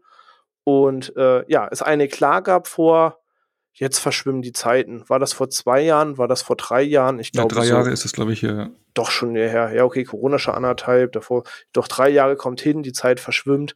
Gab es eben einen kleinen Eklat mit einem alten Tweet oder ein paar alten Tweets, die da von Trump-Anhängern, wenn mich nicht alles, oder einer gesamten Bewegung dahinter ähm, ausgebuddelt worden, die halt noch so ein bisschen aus seiner alten Troma-Zeit stammen, wo der Humor nun mal auch ein bisschen anderer ist und das wurde in den heutigen Zeitgeist geschleppt und ähm, ja, das warf ein schlechtes Licht auf James Gunn, weshalb er eben da bei Disney entlassen wurde, beziehungsweise Disney gleich auf diese Tweets und mit dem Eklat und Skandal dahinter, nenne ich es mal, natürlich sofort die Keule geschwungen hat mit schlecht für unser Image, hat ihn vor die Tür gesetzt. Ähm, ja, genau da, wo eigentlich Guardians 3 hätte beschlossen werden sollen, weshalb da erstmal die Frage war, wie es weitergeht. Und ja, Warner hat das gemacht, was sehr, sehr nah lag und hat gesagt, alles klar, wenn ihr ihn vor die Tür stellt, dann verpflichten wir ihn. Und ich weiß gar nicht, wie schnell ähm, oder wie lang nach der Suspendierung die Meldung kam, das kriege ich nicht mehr zusammen. Aber ich weiß, es hat nicht so lange gedauert, dass dann eben die Meldung kam, James Gunn probiert sich jetzt oder probiert, äh, ja, Suicide Squad nochmal neu aufzusetzen und macht, wenn Marvel eben nicht mehr möchte, beziehungsweise Disney nicht mehr mit ihm möchte, dann macht jetzt eben ähm, Warner im Rahmen von DC mit ihm einen Film. Genau, also das war ja auch so der, der Hintergrund, äh, warum das ja ausgebuddelt worden ist, weil er ja auch immer relativ aktiv auf Twitter gegen Trump halt gewettert hatte, der James Gunn. Ne? Also und war da ja den Anhängern so ein Dornenauge und ich glaube, es war dann irgendwie so ein Journalist, so White Supremacy, irgendwas Trump-Supporter, Journalist, der die dann ausgegraben hat, um da äh, ihm halt mundtot zu machen. Und ich glaube, James Gunn hat auch wirklich gemeint, so fuck, meine Karriere ist jetzt so irgendwie so im Arsch danach, wo er von Disney gefeuert worden ist. Und er hat ja auch dann, glaube ich, auch öffentlich äh, sich halt dafür entschuldigt, beziehungsweise sich halt erklärt und gesagt so, hey, ja, war dumm damals, aber ja, tick jetzt anders, ne? Aber. Ja, wollte sagen, es war halt noch die ganze Troma-Zeit und so weiter, wo auch ja, da ist ja schon ein ganz anderer Humor am Start, ja. E eben drum. Und ne, gerade man weiß, wie der heutige Zeitgeist ist, was ja in vielen Stellen auch sehr, sehr gut ist, dass man da sensibler ist. Aber da wurde halt eine Sache vollkommen aus dem Kontext in den heutigen Zeitgeist gerissen und dann wurde halt ohne hinterfragen, wo es herkommt und aus welchem Kontext es entsprechend halt direkt losgeschossen. Und das ist ja, gerade für Disney natürlich gefundenes Fressen, wie man weiß, dass eben da sehr schnell Leute auch vor die Tür gestellt werden, damit es bloß keinen Image-Schaden gibt und man sich sofort von distanziert. Ähm, was man jetzt natürlich auch sagen kann, ne, inzwischen ist er wieder im Hause Disney, er dreht Guardians 3, aber zu der Zeit war das eben alles noch sehr ungewiss. Ich frage mich ja bis heute, ob bei Disney jemals jemand seinen PG-13-Porn gesehen hat oder seinen Superfilm. also, das ist so, oh, warte mal, James Gunn hat in der Vergangenheit merkwürdiges Zeug gemacht. So, oh, vielleicht hat jemand von euch seine Trauma-Sachen äh, gesehen? Da hat glaube ich, dieses, äh, was war das, Romeo und äh, uh, ja, ja, ja, äh, äh, ja. Romeo und Trumio, äh, Romeo und Julia müsste gewesen sein. Romeo und ja. Julia, genau so, genau so hieß der, genau. Ja. ja ich bin tatsächlich und, erst auf ihn aufmerksam geworden mit seinen PG-13 Porno-Parodien und danach habe ich halt super angeguckt da, äh, mit mit äh, jetzt Elliot Page. Ähm, äh, es, da, da war so, okay, ich mag den Mann. Der hat mich halt echt nicht gekriegt, der ist super. Den muss ich noch mal ah. gucken. Der hat mich null gekriegt, ja. Krass. Aber bei mir, bei mir ist er halt, ich bin da so zu Mainstreaming, oder war schon, oder damals auch zu Mainstreaming. Mir ist er erstmal mit Guns of the Galaxy äh, auf, äh, bekannt geworden. Aber ich habe dann zum Beispiel auch den äh, Slither nachgeholt, den finde ich auch ganz großartig. Mm, ähm, ja, ja, ja, der ist auch super. Ja, super. Aber ja, ähm, das Gute ist halt für ihn, dass natürlich Guardians of the Galaxy halt den Ruf hatte, den es nun mal auch heute noch hat, ähm, was ja für viele auch bei den Marvel-Filmen sehr weit oben mitspielt, gerade wegen der bisschen anderen Art. Und dass man wusste, ja, Suicide Squad mit den etwas durchgedrehteren Charakteren plus James Gunn, das könnte halt ja Win-Win-Situation sein für DC. Und wie man ja inzwischen weiß, also jetzt eben waren wir noch im Jahre 2016 unterwegs, aber jetzt 2021 kann man ja sagen, das Beste, was DC ja quasi passiert ist, war die Zerschlagung des DCEU, weil irgendwie geht es ja seither schon ein bisschen wieder bergauf, was so den Ruf angeht, seit man nicht mehr felsenfest an diesem, es muss ein komplett zusammenhängendes Filmuniversum aller Marvel sein, sondern die Filme dürfen irgendwie für sich stehen und dadurch können wir ein bisschen andere Sachen machen und ein bisschen was anderes probieren, klappt es für DC ja schon wieder ein bisschen besser. Also, ne, sei es jetzt ein Joker, der tonal in eine ganz andere Richtung geht als alles bisher, oder jetzt eben der anstehende oder jetzt bereits laufende The Suicide Squad, ist ja jetzt ein bisschen mehr Freiheit geboten, weshalb DC ja, kann man glaube ich so sagen, ja schon wieder so ein bisschen im Kurs steht.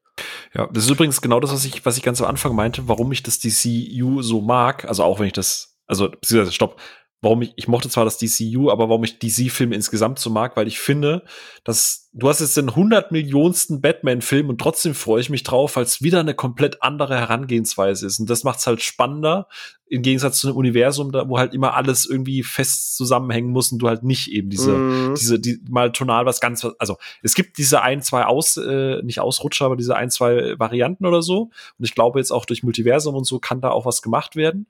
Aber ich glaube, das ist was, wo sich DC jetzt so richtig schön ins Nest setzen kann und sagen kann, okay, weißt du was, wir drehen jetzt fünf Batman-Filme und jeder ist eine komplett andere Experience. Und das ist halt Eben. super smart. Und, und das sollten sie ja doch ausnutzen. Also ist jetzt kein großes Geheimnis, dass ich ein riesengroßer MCU Marvel-Fan bin. Und ich mag auch diese Ebene, dass halt alles, was sie machen, in gewisser Weise verzahnt ist und sei es das auch ist natürlich die Negativseite mit sich bringt, dass so manche Serie oder Film wirklich nur wirkt wie das Foreshadowing auf, weil es muss diesen Teil geben, um die Brücke zu schlagen auf. So, das ist dann für sich stehend immer manchmal nicht so cool. Im Großen und Ganzen feiert man's.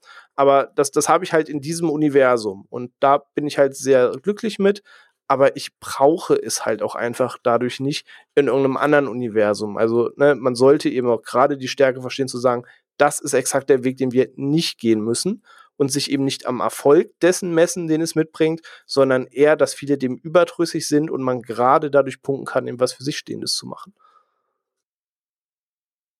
Ja, richtig, stimme ich zu. Und äh, wie gesagt, ich hoffe, äh, gerade jetzt auch, wo du ja ein bisschen mehr Freiheiten auch bekommst. Also ich, man hört zumindest aktuell, ich meine, klar, bei James Gunn ist es ja fast schon jetzt wie so ein Aushängeschild, so, hey, der neue Sus, ja, ich hatte übrigens volle kreative Kontrolle. Ja, okay, aber ich würde gerne mit dir über. Ich hatte volle kreative Kontrolle. ja, ist okay, ich hab's verstanden. Du hattest kreative Twist hat er gar nicht gehabt, ey.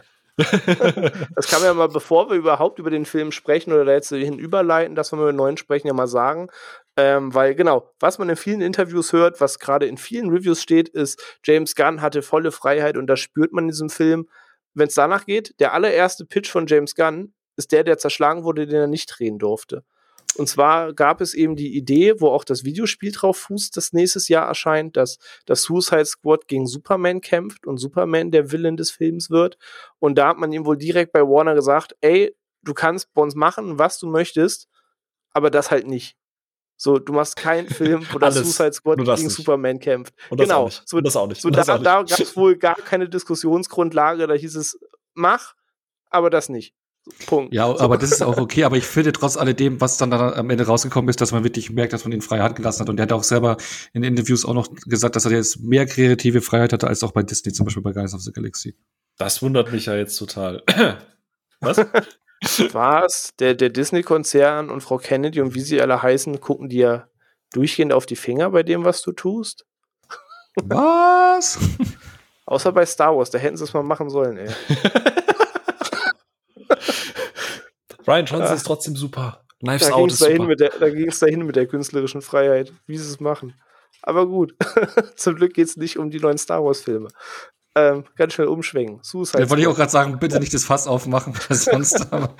Nein, das glaube ich auch das eine Thema. Ich weiß nicht, am Ende machen wir aber eine Folge und die Aussage ist jetzt richtig dumm. Aber vielleicht ist das das eine Thema, zu dem man nie das Fass aufmachen sollte. Das wird vielleicht schon so viel diskutiert. Ah, wir, wir sollten da hat Star jeder Wars und seine Mutter drüber gesprochen. Also nee, e ist, ist eben drum. Ich wollte sagen, diese Kiste sollte man geschlossen lassen. Da hat auch jeder von so Social Media schon diskutiert. Von daher haken wir das ganz schnell ab, bevor wir abschweifen. Aber das passte gerade so wunderbar schön mit künstlerische Freiheit im Mäuse Konzern, ähm, wenn es dann mal schief läuft, wenn sie da herrscht. Ähm, aber ja, ähm, The Suicide Squad, das, das dreckige Dutzend für Generation Fortnite, ähm, ist im Kino erschienen.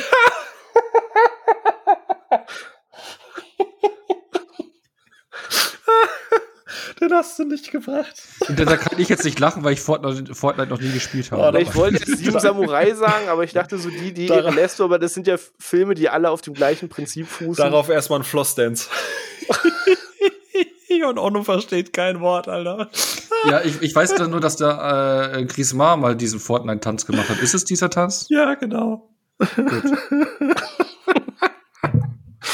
So, okay, genau. das ist Phil jetzt so um ich, nicht ich weiß auch, dass Fortnite ganz viele Magazine immer im Supermarkt, hast du nur noch Fortnite-Magazine im Videospielbereich. Das weiß ich auch. Aber ansonsten weiß ich nichts über dieses Ding. Ja, das ist auch vollkommen in Ordnung. Da bin ich voll der Boomer. Ja. Ah, so, hallo, da bin ich wieder.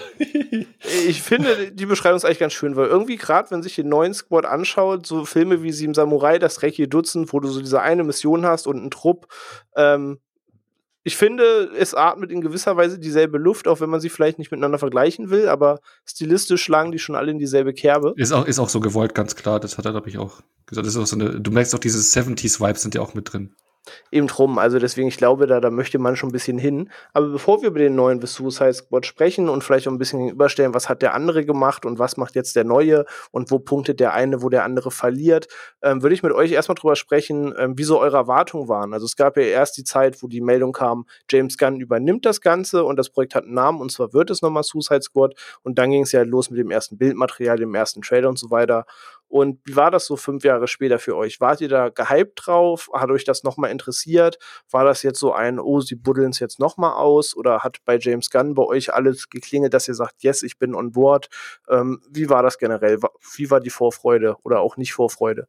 Also ich bin da relativ entspannt gewesen. Also wo ich dann nur gelesen hatte, dass James Gunn halt den neuen Suicide Squad macht, dachte ich so, ah cool, weil was ich finde, was die große Stärke von James Gunn gerade bei Guardians of the Galaxy beim ersten Teil ist, dass er es damals geschafft hat, äh, eine Truppe, eine Gruppe von komplett unterschiedlichen Figuren, durchgeknallten Figuren, die eigentlich nicht Mainstream-tauglich sein könnten, das geschafft hat, die innerhalb äh, so toll also diese Gruppe so toll auf der Leinwand äh, zusammenzubringen und, und sie einen ans Herz wachsen zu lassen und sie menscheln zu lassen und, und das hat nur einen Film gebraucht. Du musst überlegen, schau dir Avengers an, du hast, jeder hat seinen Einzelfilm gehabt und dann kommt das Team ab am Ende und es hat deswegen funktioniert. Und er hat es innerhalb eines Films geschafft, da eine Gruppe hinzumachen, mit der du mitfieberst und, und wo sich, was sich gut anfühlt und, und menschlich anfühlt.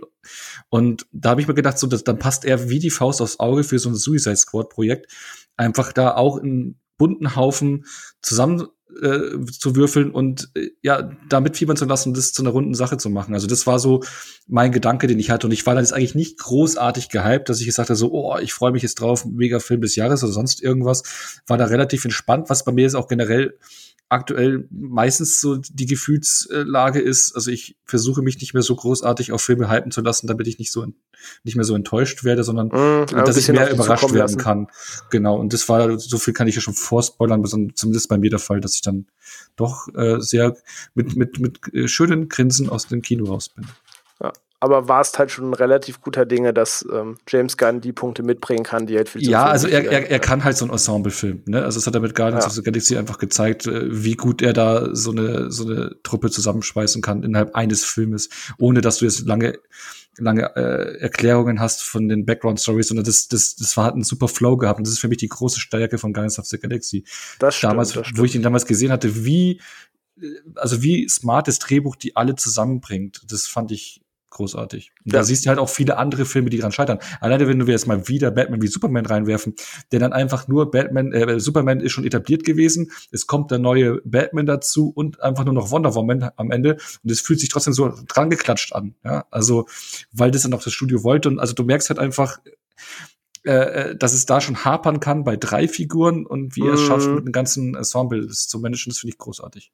Das stimmt. Und Phil, wie war das bei dir gewesen? Ja, im Prinzip, was Ono gesagt hat, ähm, ich, ich, ich muss gestehen, ich wusste, also ich habe den Trailer gesehen, wo ich im Nachhinein ehrlich gesagt zugeben muss, ich wäre froh, ich hätte nicht so viele Trailer gesehen.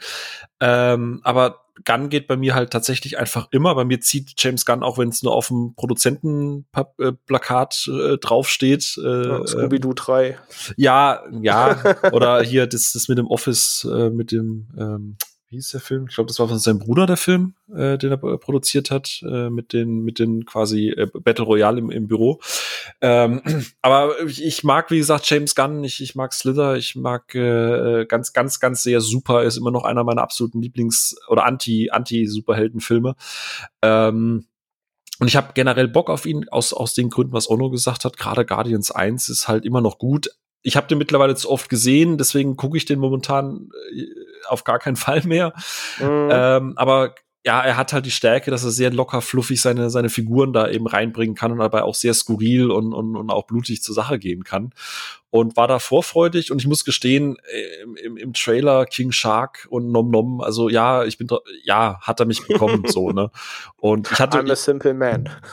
I see Shark, I like, nee, und äh, ich habe mich gefreut drauf, wie bei Ono. Ich, ich habe nicht erwartet, dass das jetzt die Revolution wird. So am Ende ist es immer noch ein Big Budget Tentpole Film und und wir hatten es ja im Vorgespräch davon. Äh, ein Regisseur ist meistens dann besser, wenn das Budget vielleicht nicht ganz unlimitiert ist. Ähm, aber Cast hat gepasst, Trailer haben gepasst. Ich war, ich hatte Bock. Also ich habe mich hingesetzt und gesagt, auf geht's, hab Bock, los geht's wollte sagen, ich erinnere mich auch irgendwie, du hast ja noch, wir haben kurz geschrieben, bevor du den Film gestartet hast oder am Mittag, dass du ja auch ne, sagt, Onno hat dich nochmal angeheizt, du, du, du hast Bock, so wenn es gleich ja, losgeht. Absolut. Also, wollte sagen, da hatten wir erst noch drüber gesprochen. Und ja, es gibt ja so ein paar Unterschiede in den Filmen, ne? gerade das PG-13 versus R-rated. Ähm, ohne jetzt zu viel vorwegzunehmen, kann man ja sagen, dass ähm, ja, die FSK einen guten Tag hatte bei Suicide Squad auf jeden Fall. Wieso? Also die, also der Film ist ja dafür, dass der ab 16 ist. Ach, ist der ab 16? Kein, der ist meines Wissens nach ab 16, oder? Ah, okay. Ja, wahrscheinlich, weil es halt so Fantasy-Violence ist. So. Äh, wollte sagen, weil der Film macht ja keine Gefangenen, ohne dass man jetzt spoilertechnisch Szenen beschreibt, aber wer, wer Spaß hat an so leicht gorigen Elementen, kommt auf jeden Fall in Suicide Squad ähm, auf seine Kosten. Das kann man, glaube ich, vorwegnehmen, ohne dass es jetzt viel verrät. Ähm, aber ja, ich sehe das ähnlich wie ihr. Ich, ich war nicht so direkt gehypt, weil ich war schon so ein bisschen im, ah, okay, noch ein Versuch mit dem Squad und dann habe ich versucht rauszufinden, ist das jetzt ein Sequel, ist das jetzt ein Reboot und dann ist es beides. ähm, deswegen habe ich auch so gedruckselt am Anfang der Folge, wo ich nicht ganz weiß, was dann der Vorgänger, weil du hast Figuren, die nochmal auftauchen. Es fußt aber auch nicht direkt auf dem Vorgänger und einerseits ist es Weiterführung, andererseits ist es aber auch Reboot oder irgendwas dazwischen, was undefiniert ist.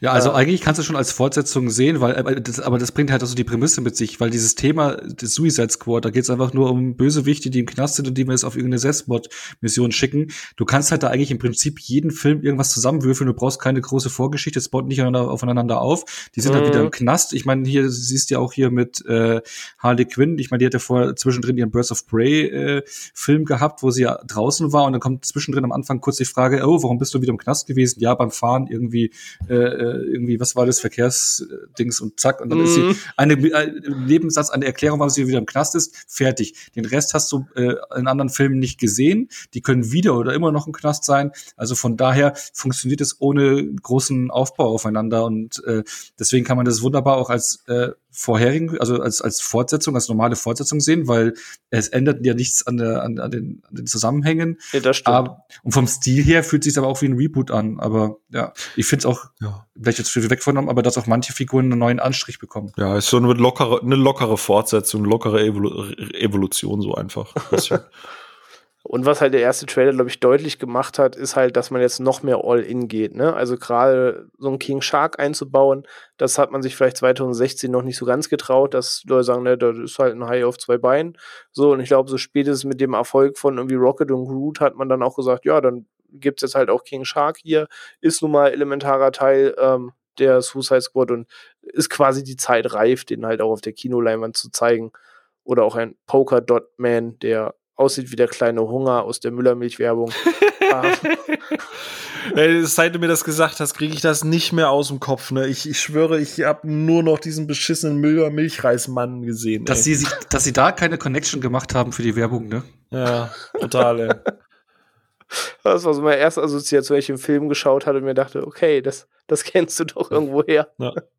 Aber bevor wir so ein bisschen gegenüberstellen, ähm, sehr schwer, ich weiß gar nicht, ob wir spoilern wollen, ob wir Spoiler freilassen. Das glaube ich, wenn wir gleich im Talk so ein bisschen scheinen, uns ansonsten natürlich auch rechtzeitig ankündigen. Aber bevor wir so ein bisschen überstellen, was macht der neue Film, was hat der alte gemacht, was gefiel uns vielleicht tatsächlich am alten Film besser oder wo übertrumpft der neue komplett, würde ich ja erstmal mal so grob sagen, ähm, wie jeder von uns den Film so fand, dass man so erstmal so einordnen kann, wie, wie ging es uns, weil ich glaube, es ist kein Geheimnis, dass der schon im Social Media Netz relativ mit Lobhymnen ähm, überhäuft wird. Wenn ich auf Letterbox gucke, da glaube ich 3,9 oder 4 Sterne äh, rundum auf alle Wertungen gesehen. Ähm, Rotten Tomatoes habe ich die Wertung jetzt nicht im Kopf, aber rundum positiv auf jeden Fall ist der Grundtenor zu diesem Film. Und ähm, ja, wir haben noch nicht ganz drüber gesprochen ähm, beziehungsweise nicht alle kennen die Meinung von uns untereinander. Und Onno hat es natürlich schon ein bisschen durchblitzen lassen, weshalb ich doch ihn auch gleich gerne anfangen lassen würde. Wie fandest du ihn denn? Du hast ihn, glaube ich, im Double Feature mit Black Widow im Kino gesehen, weil ich das richtig mitbekommen hatte. Genau, genau. Ähm, und beide im Kino direkt geguckt. Wie, wie fandest du ihn denn? Ja, ich habe ja dann einen Tweet direkt danach äh, abgesetzt, dass ich den, ich mag den. So, jetzt will ich wissen, was ihr davon haltet. Das, das ist dann, also ich habe, also das Kapitel Also heißt. alle, alle, die keinen Twitter haben, Ach so, nein, nein, nein, an ich der Stelle hier nicht weiter Twitter-Account erstellen, Also also der Onno folgen und einfach in die Suche noch Suicide Squad mit eingeben. Das, das geht dann schneller. Nein, ich bin einfach gerade zu ungeduldig, weil ihr habt ja schon im Vorgespräch so ein paar Sachen angeteased, wo ich dachte, Jungs, Leute, macht mich nicht fertig. Ich, ich mach, ich hab, ich mach sonst einen Tic-Tac-Toe-Move. Also, Leute, ne, also was da so, so angeteased worden ist von euch, deswegen will ich das jetzt Also wissen. das Kapitel heißt zwar kurz Review, aber ultra kurz Review muss ich nochmal umschreiben, du. Aber Ja. auch, aber auch Ed der Onno folgen dann, das muss ja auch alles seinen Ich- Impact besitzen. Ich kann das ja auch, warte mal, ich suche jetzt auch mal so jetzt live mal kurz raus und ich kann auch einfach nur, weil das war ja auch recht kurz, was ich da geschrieben hatte. War so 280 Zeichen, oder? War gut, Punkt. Hat mir im Kino Ich habe geschrieben, was ein Fest. So Suicide Squad ist gory, witzig, nerdy und hat das Herz am rechten Fleck. Vielleicht ein Ticken zu lang, aber man hat James Gunn komplett freie Hand gelassen. Das merkt man und das ist verdammt gut. Und wie toll ist hier bitte Daniela Melchior oder wie man sie auch ausspricht. Genau. Das war Redcatcher, ne? Zwei, Genau. ja. Mhm, Redcatcher, genau, zwei, wichtig. Genau. Ja, ja, ja, ja.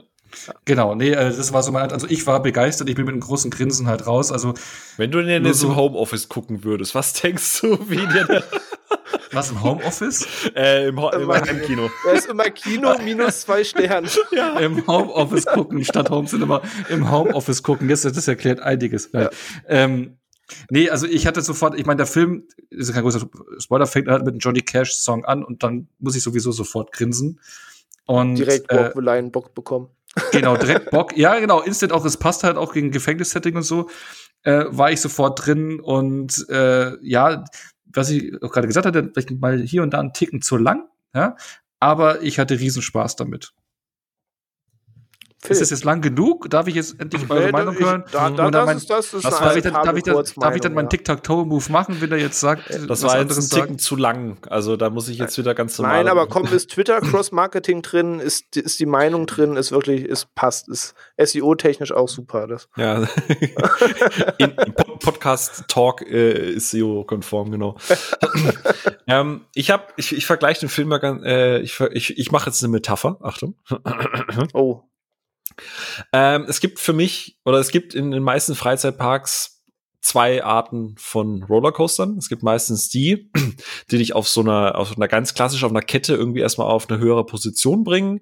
Dann fährst du erstmal so ein bisschen geradeaus, bist aber schon so ein bisschen hippelig und dann kommen halt die Drops, dann kommen die Twirls, dann kommen die Loopings, was auch immer. Und du hast ein stetiges Auf und Ab und am Ende klingt das so ein bisschen aus. Vielleicht gibt's dann noch mal so ein Hoch und Runter und das war's dann. Und ähm, es gibt die, die, die mit dem, äh, die meistens mit so, so, so, so Magnettechnik anfangen, äh, wie zum Beispiel bei äh, die Blue Fire im, im Europapark. Die befördert dich äh, innerhalb von zwei Sekunden auf 100 kmh. Du schießt dann da erstmal durch die Gegend, bist voller Adrenalin. Das Problem daran ist, dass danach alles irgendwie super langweilig ist. Und äh, das beschreibt eigentlich für mich das Suicide Squad ganz gut. Also die ersten 20 Minuten, ich habe gegluckst vor Freude und es ist über diesen Wahnsinn, der da losgeht. Und, und, und dann ist quasi das Intro abgeschlossen und dann dachte ich mir aber auch mal, das, was Ono jetzt schon angerissen hat, ja, jetzt mach aber mal hin, ne? Das ist gerade verdammt viel Leerlauf dafür, dass du da freie Hand hattest. Das ist irgendwie tonal gerade so ein bisschen. Wa warum genau nimmt sich das jetzt plötzlich gerade so unfassbar ernst? Okay, jetzt geht's wieder rund. Okay, das ist lustig. Okay, jetzt ah, ist schon wieder ein Flashback. Echt jetzt schon wieder? Also ähm, ja, ich war da ein bisschen ernüchtert am Ende. Ich war, war aber gut unterhalten. So, also ich, am Ende war ich glücklich, aber ein bisschen mehr erwartet hatte ich. ja, dem ähm, kann ich mich, glaube ich, ganz gut anschließen. Ich muss auch sagen, die ganze Eröffnungssequenz, also es gibt ein, es gibt einen sehr coolen Schnitt quasi darauf, wo dann steht, ne, Produced by und so weiter und der Titel erscheint. Das Ja. hat man schon oft in Fancy-Versionen gesehen, aber das schafft der Film wirklich gut. Ähm, so und bis dahin war ich da auch drin. Vor allem ist, ah, man darf es also nicht verraten. Dir werden gleich Charaktere vorgestellt, wo du denkst, okay, crazy, crazy, und dann passieren Dinge, wo du denkst so, ah, okay. Ähm, und so dieses Level war ich halt auch so all in und dachte mir, okay, geil, das, das könnte Spaß machen. Ähm, angenehmes Tempo, aber genau, danach ging es auch los, dass ich erschreckend oft auf die Uhr geguckt habe, mir dachte, ah, okay, dem wollen sie jetzt versuchen, eine Backstory zu geben, dem jetzt irgendwie nicht und jetzt ist auch irgendwie wieder egal und äh, ich, mich hat der Film erschreckend oft verloren, muss ich sagen. Und es gab immer wieder Momente, wo er mich hatte. Es gibt auch eine Stelle, ähm, wo ich sehr, sehr lachen musste. Vielleicht kann man die zumindest nachher mal anreißen. Ähm, und auch das Finale hat Momente, wo ich mhm. lachen musste. Ähm, aber so in Summe gesehen war ich am Ende doch recht ernüchtert und dachte mir, okay, das, das war's dann jetzt auch. Das war jetzt irgendwie wie eine Rick and Morty Episode unter dem DC-Banner. Aber, halt alles, was crazy und verrückt sein soll, habe ich halt durch einen The Boys, durch einen Invincible, durch einen Rick and Morty halt auch einfach schon crazy und verrückter gesehen und ist einfach nicht so fresh, wie der Film vielleicht denkt, dass er wäre. Ich glaube, ich hätte viele Punkte, wo ich jetzt sage, das ist ein bisschen öde, besser gefunden. Wir hätten es nicht im Trailer alles schon verballert. Also ganz blöd gesagt mal, äh, der Peacemaker, ich glaube, jede gute Szene mit Peacemaker ist im Trailer. Und das ist halt echt Kacke. So, ich weiß, du willst viel zeigen, du willst zeigen, hey, wir machen jetzt alles komplett anders und ja, ich muss nicht jeden Trailer gucken. Ich habe auch nicht jeden Trailer geguckt, aber immer, ich glaube, die es gab so so ein paar Momente, die ja im Trailer schon echt gut sind, wo man gesagt hat, oh, okay, das ist geil, aber das ist dann halt immer schon der Climax von der ganzen Szene und ich denke mir so, hm, ja, schade, ich hätte das jetzt gerne nicht im Trailer schon gehabt, weil das versaut mir jetzt den Aufbau so ein bisschen. Hm, ja. Ja. Und noch bist du noch da? Ich, ich, schätze Gunn halt für Sachen so, die er anreißt, so, er hat das Drehbuch geschrieben für Dawn of the Dead und ähm, es gibt Anleihen oder so, so kleine Referenzen darin, wo du siehst, so, ey, ich, ich sehe, was du da gerade tust. Ähm, und es sind auch einige Sachen, deswegen auch der Spruch mit dreckige Dutzend, er referenziert auch einiges ähm, aus Filmen, die es so in diesem Genre gibt. Und du siehst, dass er Ideen hatte, da eben reinzubringen und so ein paar Anlehnungen zu machen, die vielleicht nicht so ganz offensichtlich sind. Aber das, das macht mir das Gesamtprodukt dann am Ende halt auch, ja, nicht besser. Ja, ich muss aber auch fairerweise sagen, das ist jetzt auch so wieder meckern auf hohem Niveau. Also ich würde den jederzeit sofort wieder gucken, gar keine Frage. Äh, ich hatte durchaus viel Spaß und er ist gerade im Vergleich zum ersten als, als Film gesehen auch einfach so viel besser. Also, auf, auf, jeden so. Fall. Ich, ich war auch immer noch unterhalten. Ne? Das ja. wirkt jetzt sehr negativ. So, ich würde es auch nicht sagen, uh, zwei von fünf schlechter Film. Ja. So, ich hatte schon meinen Spaß mit, aber nach allem, was ich gesehen habe, gehört habe, weil Leute sagen, oh, der dreht jetzt voll rot nee, sorry, dann guckt euch Rick and Morty an und dagegen ist dann Oder halt Suicide halt, Squad. Blöd gesagt. Genau, dagegen ist der neue Suicide Squad dann halt auch nur Plüschkino. Ja. So, ähm, deswegen, das ist alles unterhaltsam und cool, aber es ist auch nicht so krass, wie es für mich gerade stellenweise gemacht wird.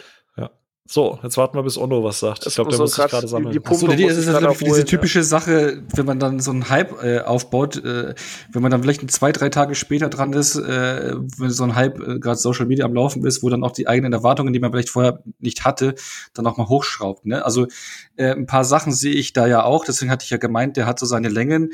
Äh, da, ich meine, wir sind uns alle einig, beim Anfang, die ersten 20 Minuten, da, ist, da, da grinst man ja nur und denkt sich so, what the ja, fuck? Auf, auf jeden Fall. Nathan Fillion, genau. Küsse gehen raus, ey.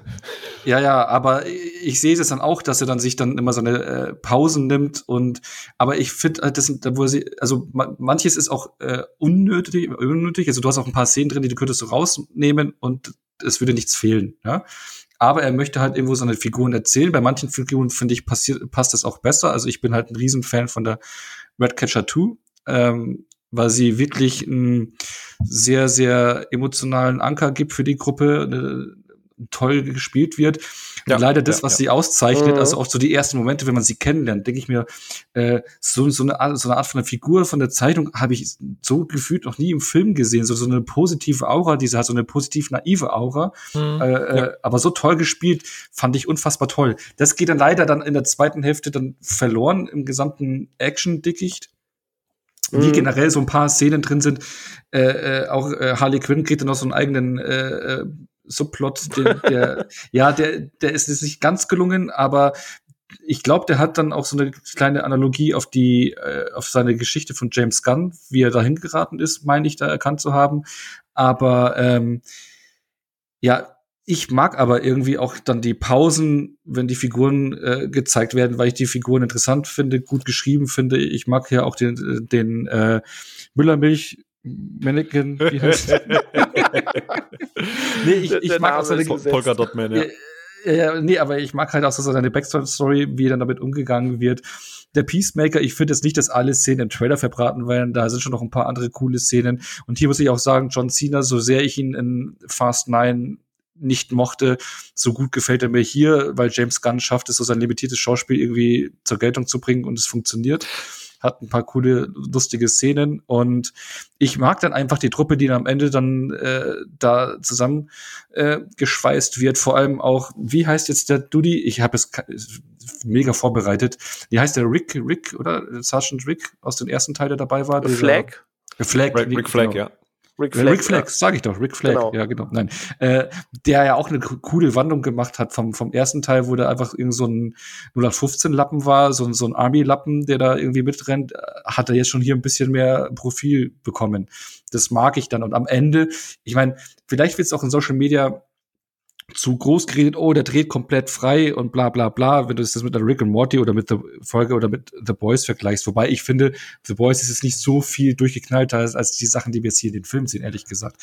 Ich finde, man merkt halt einfach nur, wo James Gunn ah. herkommt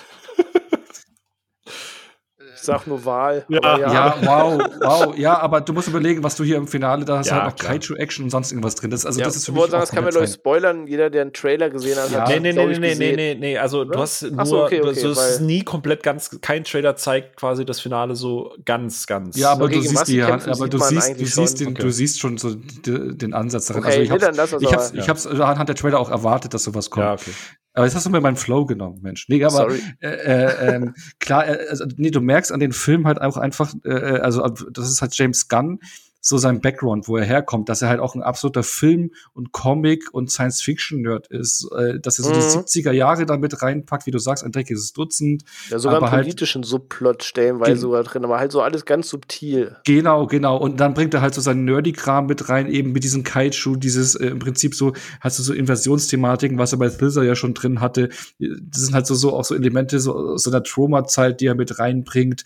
Das vermixt mit, mit Mainstream-Glanz und dann gory eben wie seine Troma-Zeit, äh, wo er sie herkommt. Also er vermixt da viele Sachen und ich finde auch äh, das zu einem unterhaltsamen Ganzen. Und für einen Mainstream-Film, der, äh, was hat der Budget gehabt? Bestimmt auch bald an die 200 Millionen oder 150, 180 bestimmt, Millionen. Bestimmt. Ja, ja, so für diese großen Ordnung sowas abzuliefern, äh, da so eine freie Hand zu bekommen, finde ich halt einfach cool. Und äh, ja, er will das erzählen, was er erzählen will. Das macht er gut. Er hat viele witzige Momente drin. Er ist teilweise für eben so einen Mainstream-Film ultra brutal, wie es halt eben ein Deadpool ist. Ich vergleiche es jetzt nicht mit irgendwelchen äh, Splatter oder nee, muss, musst du es ja blöd gesagt mit dem Mainstream-Blockbuster-Kino genau, ja vergleichen, genau, weil das macht ja so besonders ist in diesem genau, Segment du musst es so immer, zu zeigen.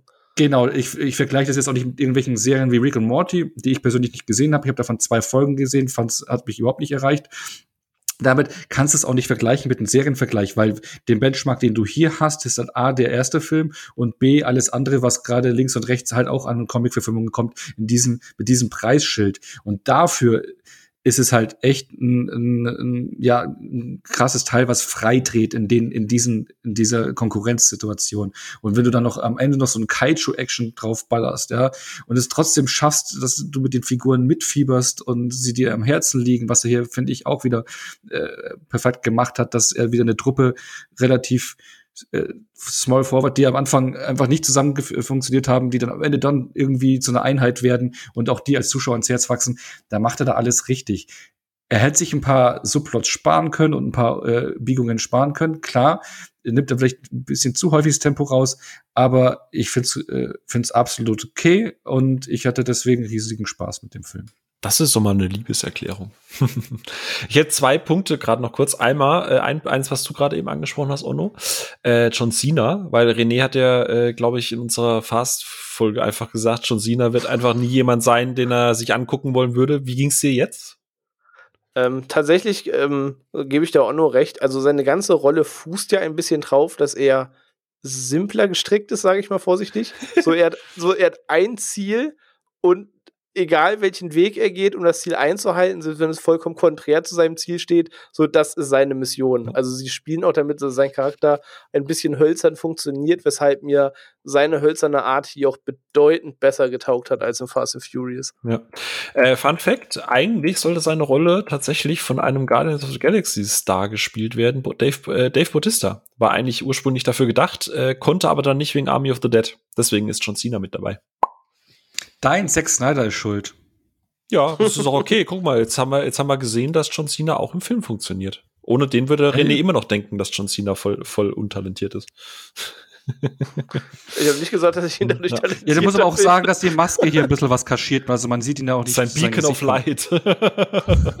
ja. Äh, und ein Punkt, den ich, äh, den Ono vorhin gesagt hat, ich wollte dich dann nur, ich, ich äh, wollte dich ja nicht in deinem Flow unterbrechen, gell, René? So. Ähm, Sorry, Ja. Moderatorrechte. Stimmt dir die gleich weg, ich schwöre. Ähm, das ist tatsächlich ein Kritikpunkt, den ich echt unterschreibe, nämlich der Part mit Harley Quinn für ein, also David A. hat mal gesagt, äh, es gab am Anfang Probleme mit Will Smith in seinem Suicide Squad, weil Will Smith beziehungsweise auch seine Agency mehr Screentime für ihn haben wollte und er hat immer gesagt, ich möchte keinen kein Star-Vehikel, ich möchte einen Ensemble-Film, wo jeder ungefähr gleich viel zu tun hat.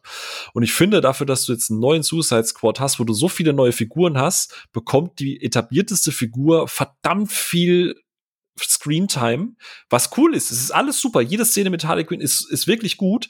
Aber ich denke mir so, ich, ich weiß nicht, das, das fühlt sich gerade so ein bisschen nach Solo, so wie, weißt du, wie bei Birds of Prey. Da, da steht zwar Birds of Prey drauf, aber eigentlich geht's nur um Harley Quinn. Und hier ist quasi das Suicide Squad und ich hatte manchmal das Gefühl, das ist die Harley Quinn Edition.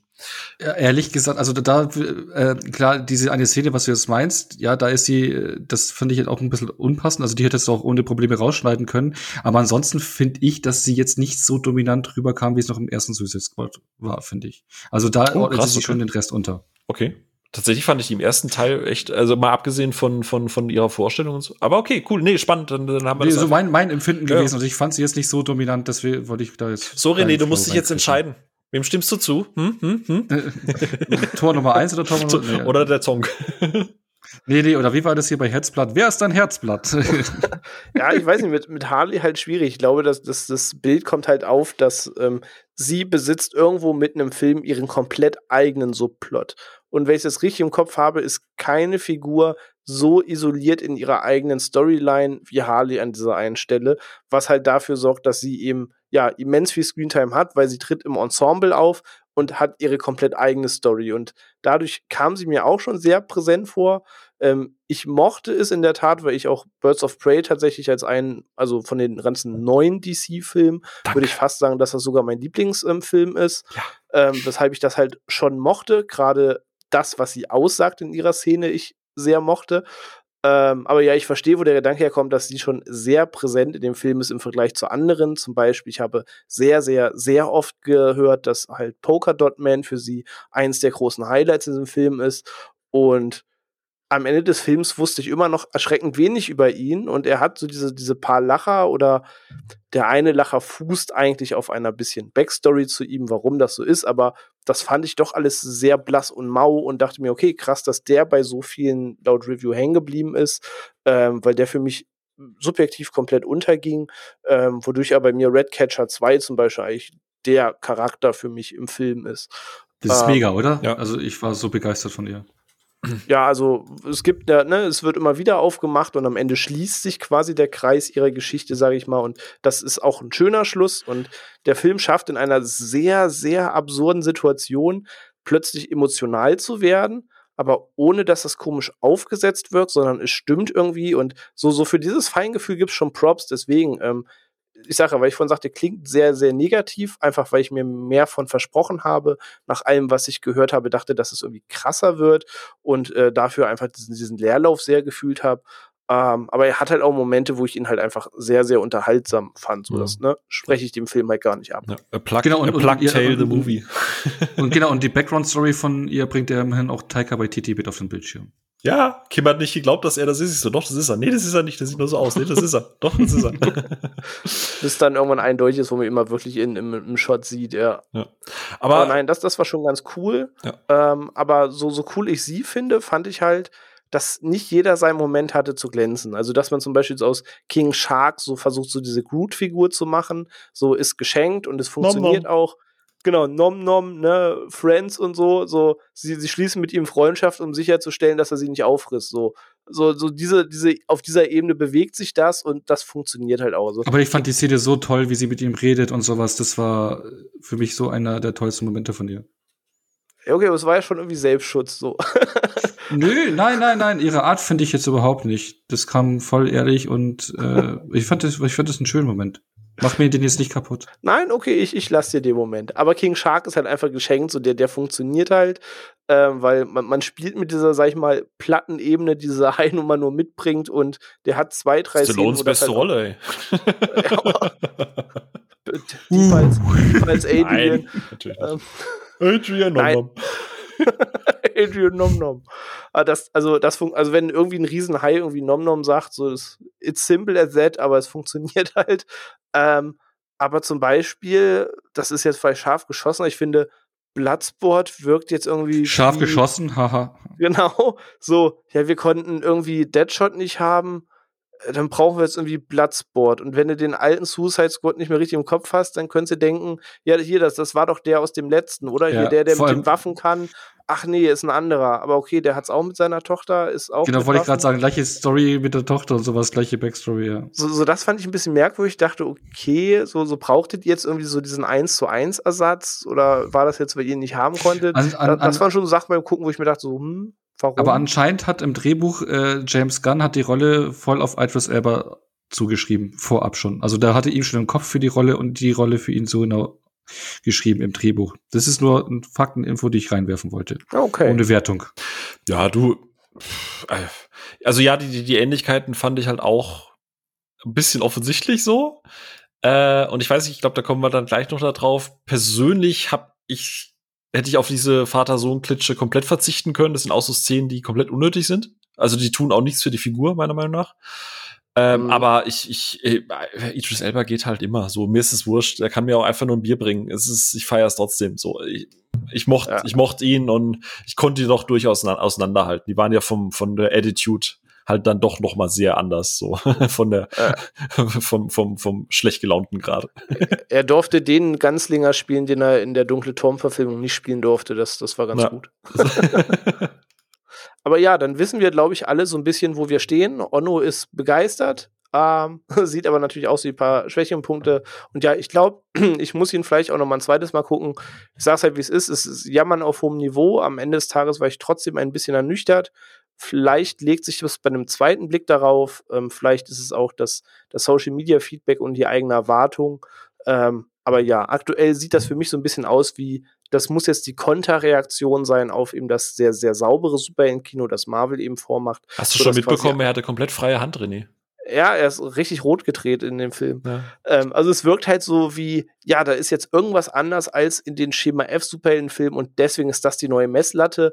Und da bin ich immer gespannt, wie das ist. Also so eine Konterreaktion gab es ja schon häufiger mal und so drei Jahre später haben die Leute im Film noch gesagt, ja gut, war vielleicht im, im Kontrast zu dem und dem aber vielleicht war es auch doch nicht so geil. Ähm, also manchmal ne, steht diese Aussage immer konträr zu dem, was sonst so abgeht. Bin mal gespannt, wie, wie das da bei dem Film so sein wird. Wichtig ist nur eine Messwertung an dem Fall, nämlich Kino Onno gegen Heimkino Onno. Und das wird sich dann bei der zweiten. das ist die wichtigste Nachbesprechung überhaupt. Ja. Also es gibt eigentlich, Rotten Tomatoes ist eigentlich old, wir brauchen jetzt eigentlich das Onometer. So, ne? Und ja. dann, dann, kommt die Kinowert, da gibt's dann auch nicht Audience und Critics, sondern einfach Cinema aber, und aber Kino und Heimkino Otto, ja. Ja, ich habe jetzt, ich glaube, ich tendiere dazu, ihm die gleiche Wertung zu geben, die ich da damals Justice League im Kino gegeben habe. da also, wissen wir, was das für die Zukunft heißt. Oh, ich brauche was zum Saufen, warte mal kurz. nee, aber ich wollte noch mal einhaken, René, was du gesagt hattest, dass er teilweise nur gut gesehen wird oder halt positiv wahrgenommen wird, weil er halt einfach anders ist oder, ne, aus diesem Gesichtspunkt. Ich finde, Deadpool hat ja auch, ist ja auch schon anders gewesen oder der Joker ist jetzt auch anders gewesen oder auch Logan. Du hast schon an Comic-Verfügungen gehabt, die anders sind mm. wie die mhm. glatt gebügelten Mainstream-Filme. Das ist auch für mich nicht der Grund, warum ich äh, den jetzt gut finde, also ich persönlich, sondern wirklich auch, weil du da halt wirklich James Gunn drin spürst in diesem Film, die Leidenschaft, die da ist. Äh, ich glaube auch im Set, was man dort im Making of sieht, äh, äh, war eine gute Stimmung. Das transportiert sich auf den auf die Leinwand und da sind halt tolle Ideen drin. Und er nerdet halt auch richtig ab. Ich meine, du musst überlegen, was da mit den äh, Starfish hier am Ende, was, was das halt, äh, ne, also das muss halt auch erstmal so durchziehen und äh, ja, auf jeden einfach Fall, mal machen. Stimmt. Und das alles auf den Level und auf den, äh, mit den Gore-Level ist schon cool und zieht es sein Ding durch und es macht halt Spaß. Und ich glaube, ich würde auch eher sagen, was Suicide Squad jetzt abseits vielleicht der äh, Gewalt und sowas, was wir gesagt haben. Aber was ihn wirklich auch abgrenzt von der ähm, Comic-Verfilmungskonkurrenz ist, du kannst in den Film reingehen, ohne vor irgendwas anderes gesehen zu haben und du gehst aus dem Film raus, ohne dass irgendwas anderes angeteased wird. Und das ist in der heutigen Zeit ist auch nicht mehr. Das stimmt. So, äh, du hast schon die Post-Credit-Scene gesehen? Mhm. Die zweite? Ja, ich, nee, warte mal, habe ich die? Gab's da welche? Ja. Zwei Stück. Und da wird was angeteased, was schon bestätigt ist. Oh, ich habe ich hab gar keine, äh, ich habe glaube ich gar keine gesehen. Ich will nämlich glaube ich direkt Oh, no, wie viele Comic-Verfilmungen hast du bisher im Ja, ich musste die S-Bahn erwischen. Ah. Ich musste die S-Bahn erwischen. Okay. Ja gut, dann freue ich mich aufs Heimkino. Dann freue ich mich auf Heimkino. Dann sage ich groß vollmündig, es wird nichts anderes angeteased, weil ich die fucking After Credit Szene geschaut Da drin wird ein bestätigtes Serienprojekt nämlich angeteased. Ähm, seht ihr dann, könnt ihr dann nachlesen, ähm, weil wenn ich jetzt schon sage, worum es ist, dann kann man auch schon wieder Rückschlüsse ziehen, was vielleicht mit Figur XY passiert. Aber das, was angeteased wird, wird eben eine kommende Serie sein. Und äh, ja, einen kleinen Tease gibt es dementsprechend in der Post-Credit-Scene. Aber ja, ich sage ja, Nörgeln auf hohem Niveau. Ich bin sehr gespannt auf die Zweitsichtung, weil ich gebe Onno halt auch in vielen Punkten recht. Sache, vielleicht gehe ich auch ein bisschen zu hart ins Gericht. Und wir haben schon oft gesagt, ähm, so eine Wertung resultiert auch oft an der Vorfreude und der Erwartungshaltung. Und das ist dann natürlich sehr, sehr subjektiv ähm, und bestimmt dann die Fallhöhe. Und äh, ja, aber richtig schlecht fand ihn halt keiner von uns. Vielleicht haben andere nur noch was Größeres erwartet. Aber es stimmt schon, der Film ist jetzt nicht unrund. Es ist jetzt auch nicht, dass ich sage, guck den lieber zu Hause. So, man kann da richtig Spaß mit dem Streifen haben. Und äh, der, der, ja, der kann einfach schon wirklich Spaß machen. Aber jetzt, wo wir die, die zwei Suicide Squad-Filme haben, ich meine, es gibt so ein paar Sachen, wo sich die Filme grundlegend unterscheiden. Ein paar, wo vielleicht ähm, ja trotzdem Ideen aus dem Vorgänger vielleicht besser funktionieren als im neuen oder vielleicht sind wir uns gleich einig, dass alles im neuen besser funktioniert und man quasi ein Häkchen komplett aus den Fehlern von 2016 gelernt hat. Aber auf so ein paar Sachen würde ich eben noch mal, bevor wir zum Ende kommen, eben eingehen, wo ich einmal so eure Meinung wissen will, losgelöst von dem Plot des Films, losgelöst von dem, ja, wie rund und unrund am Ende das Ergebnis ist, aber eben zum Beispiel wie der gesamte Cast. Ähm, da geht man jetzt bei dem neuen Suicide Squad ja sehr all-in mit noch verrückteren Figuren. Und ich sag mal, weiß nicht, El Diablo und Killer Croc will ich jetzt auch nicht als bodenständig bezeichnen, aber es ist zumindest kein Hai auf zwei Beinen am Ende. ähm, und wie äh, gibt's da zum Beispiel was, wo ihr sagt, ey, ich mochte den Film grundsätzlich lieber, aber ich kann tatsächlich mit dem Element aus dem anderen Film irgendwie mehr fußen, zum Beispiel, was so dass das Squad selber angeht als Beispiel? Jetzt pass mal auf, jetzt äh, wird, weißt du, was machen wir zum Ende hin noch mal ein paar Hot Takes, oder? Ähm, abgedrehter sind natürlich die Figuren in The Squad, also The Suicide Squad, in, in James Gunns Version, ne? Das Problem ist aber, dass ja, sagen wir mal, 80 Prozent davon einfach nur for the lulz da sind. Also die sind ja nur Kanonenfutter. Das heißt, keine Ahnung, du hättest da auch eine, eine schwangere Vogelscheuche reinschicken können, die sich ja. mit Strohkanonen wehrt. Das wäre lustig gewesen. gewesen. Ja, aber äh, am Ende tut's ja dem Film an sich nichts zu sagen. Das ist ja nur für die Eröffnungsszene. Und da finde ich hat und jetzt äh, oh Gott, jetzt kriege ich schon gleich wieder Schelle. Tatsächlich finde ich persönlich, dass ähm, die Figuren, Trommelwirbel, ja, dass sie die Figuren in Ayers Suicide Squad für mich also die war nicht durchgedrehter, aber wie du es gerade schon gesagt hast, so ein El Diablo oder so, dem bin ich mehr gefolgt als irgendeiner Figur äh, in The Suicide Squad. Die waren für mich alle tatsächlich einfach nur so dermaßen Comic Relief, trotz der einen oder anderen Tiefe. Also Ono hat das ja schon gesagt, hier mit, mit Redcatcher 2, das, das ist gut und so, aber keine von den Figuren, abgesehen natürlich von Harley Quinn, da bin ich einfach gepolt, ähm, keine von den Figuren, und Red Flag, Entschuldigung, äh, Rick Flag, so, den, den mochte ich halt auch. So, die beiden Figuren, Harley Quinn und Rick Flag mochte ich und der Rest war, okay, ist nice. So, natürlich gucke ich Idris Elba gerne an, aber mir ist es total wurscht, ob der am Ende überlebt oder nicht. Mir ist es auch bei einem King Shark komplett egal, ob er am Ende überlebt oder nicht. Und bei, bei den Killer Croc oder, oder, oder El Diablo oder auch Deadshot, muss ich gestehen, da habe ich so ein bisschen gehofft, dass die es dann schaffen. Also da mit ganz, ganz hauchdünnem Vorsprung haben mir die Figuren in äh, Ayers Squad ein bisschen, bisschen nachhaltig besser gefallen. Und ich, ihr dürft mich jetzt auch ausbuhen.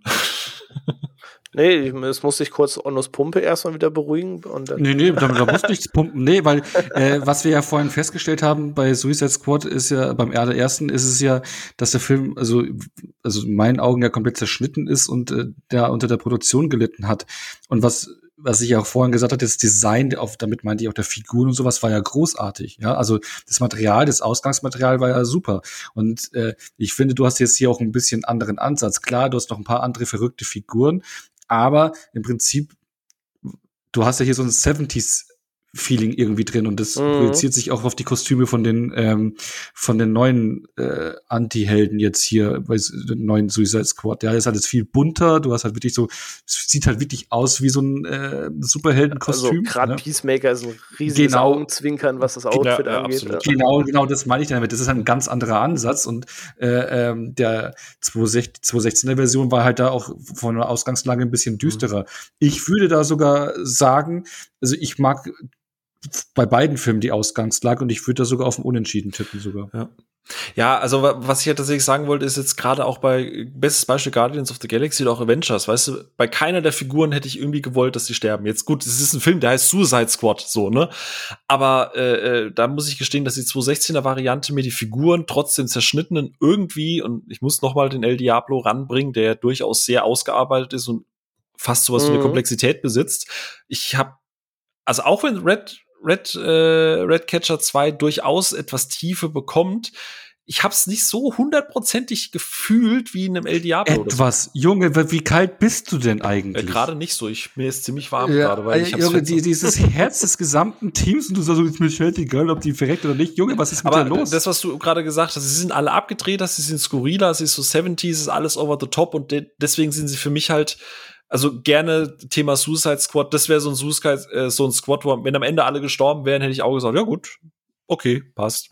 so, und beim ersten. Also wie bei Rogue One, oh, dann, dann war's Genau, halt muss ich jetzt auch an Rogue One denken. Ja. ja. aber dass du mit ihr zum Beispiel nicht mitfieberst, das verstehe ich nicht. Ich, ich mochte sie, ich mochte ihre Figur, aber ich, ich irgendwie war Dass du da den El Diablo da noch vorziehst, das verstehe ich nicht. Der ist zwar ganz cool, aber ja, da der, der Vergleich, Junge, die Punkte kriegst du von mir nicht. Ja, aber der eine, der, aber der, der eine, er ist, er ist, weil er so. Du kriegst heute kein Foto von mir. er, ja, er, ist, unkon er ist unkontrolliert, hat seine Macht nicht im Griff und tötet seine Familie unbewusst, aber er tötet seine Familie. Und bei ihr ist es, also sie, also sie ist im Prinzip das Kind vom Drogenjunkie so. Also ich weiß nicht, das, da kann sie nichts dafür. Ist auch hart und wie sie groß geworden ist, auch hart. Ja. Ich bin da. Du Junge, also, also das ist, ist auch nicht so. Ja, nee, ist aber okay. Gewesen. Aber wie gesagt. Und sie ist eine, ist eine verdammt toll ausgeschriebene Persönlichkeit, finde ich, ihr gesamtes Verhalten, wie sie schauspielt. Das ist toll. Ja, nee, du alles fein. Ja, ich so, mit, das, aber es, ist, es hat mir nicht so. Da musst du mitfieben. Meier, Meier, Meier, Meier. Ja, tut mir leid. So.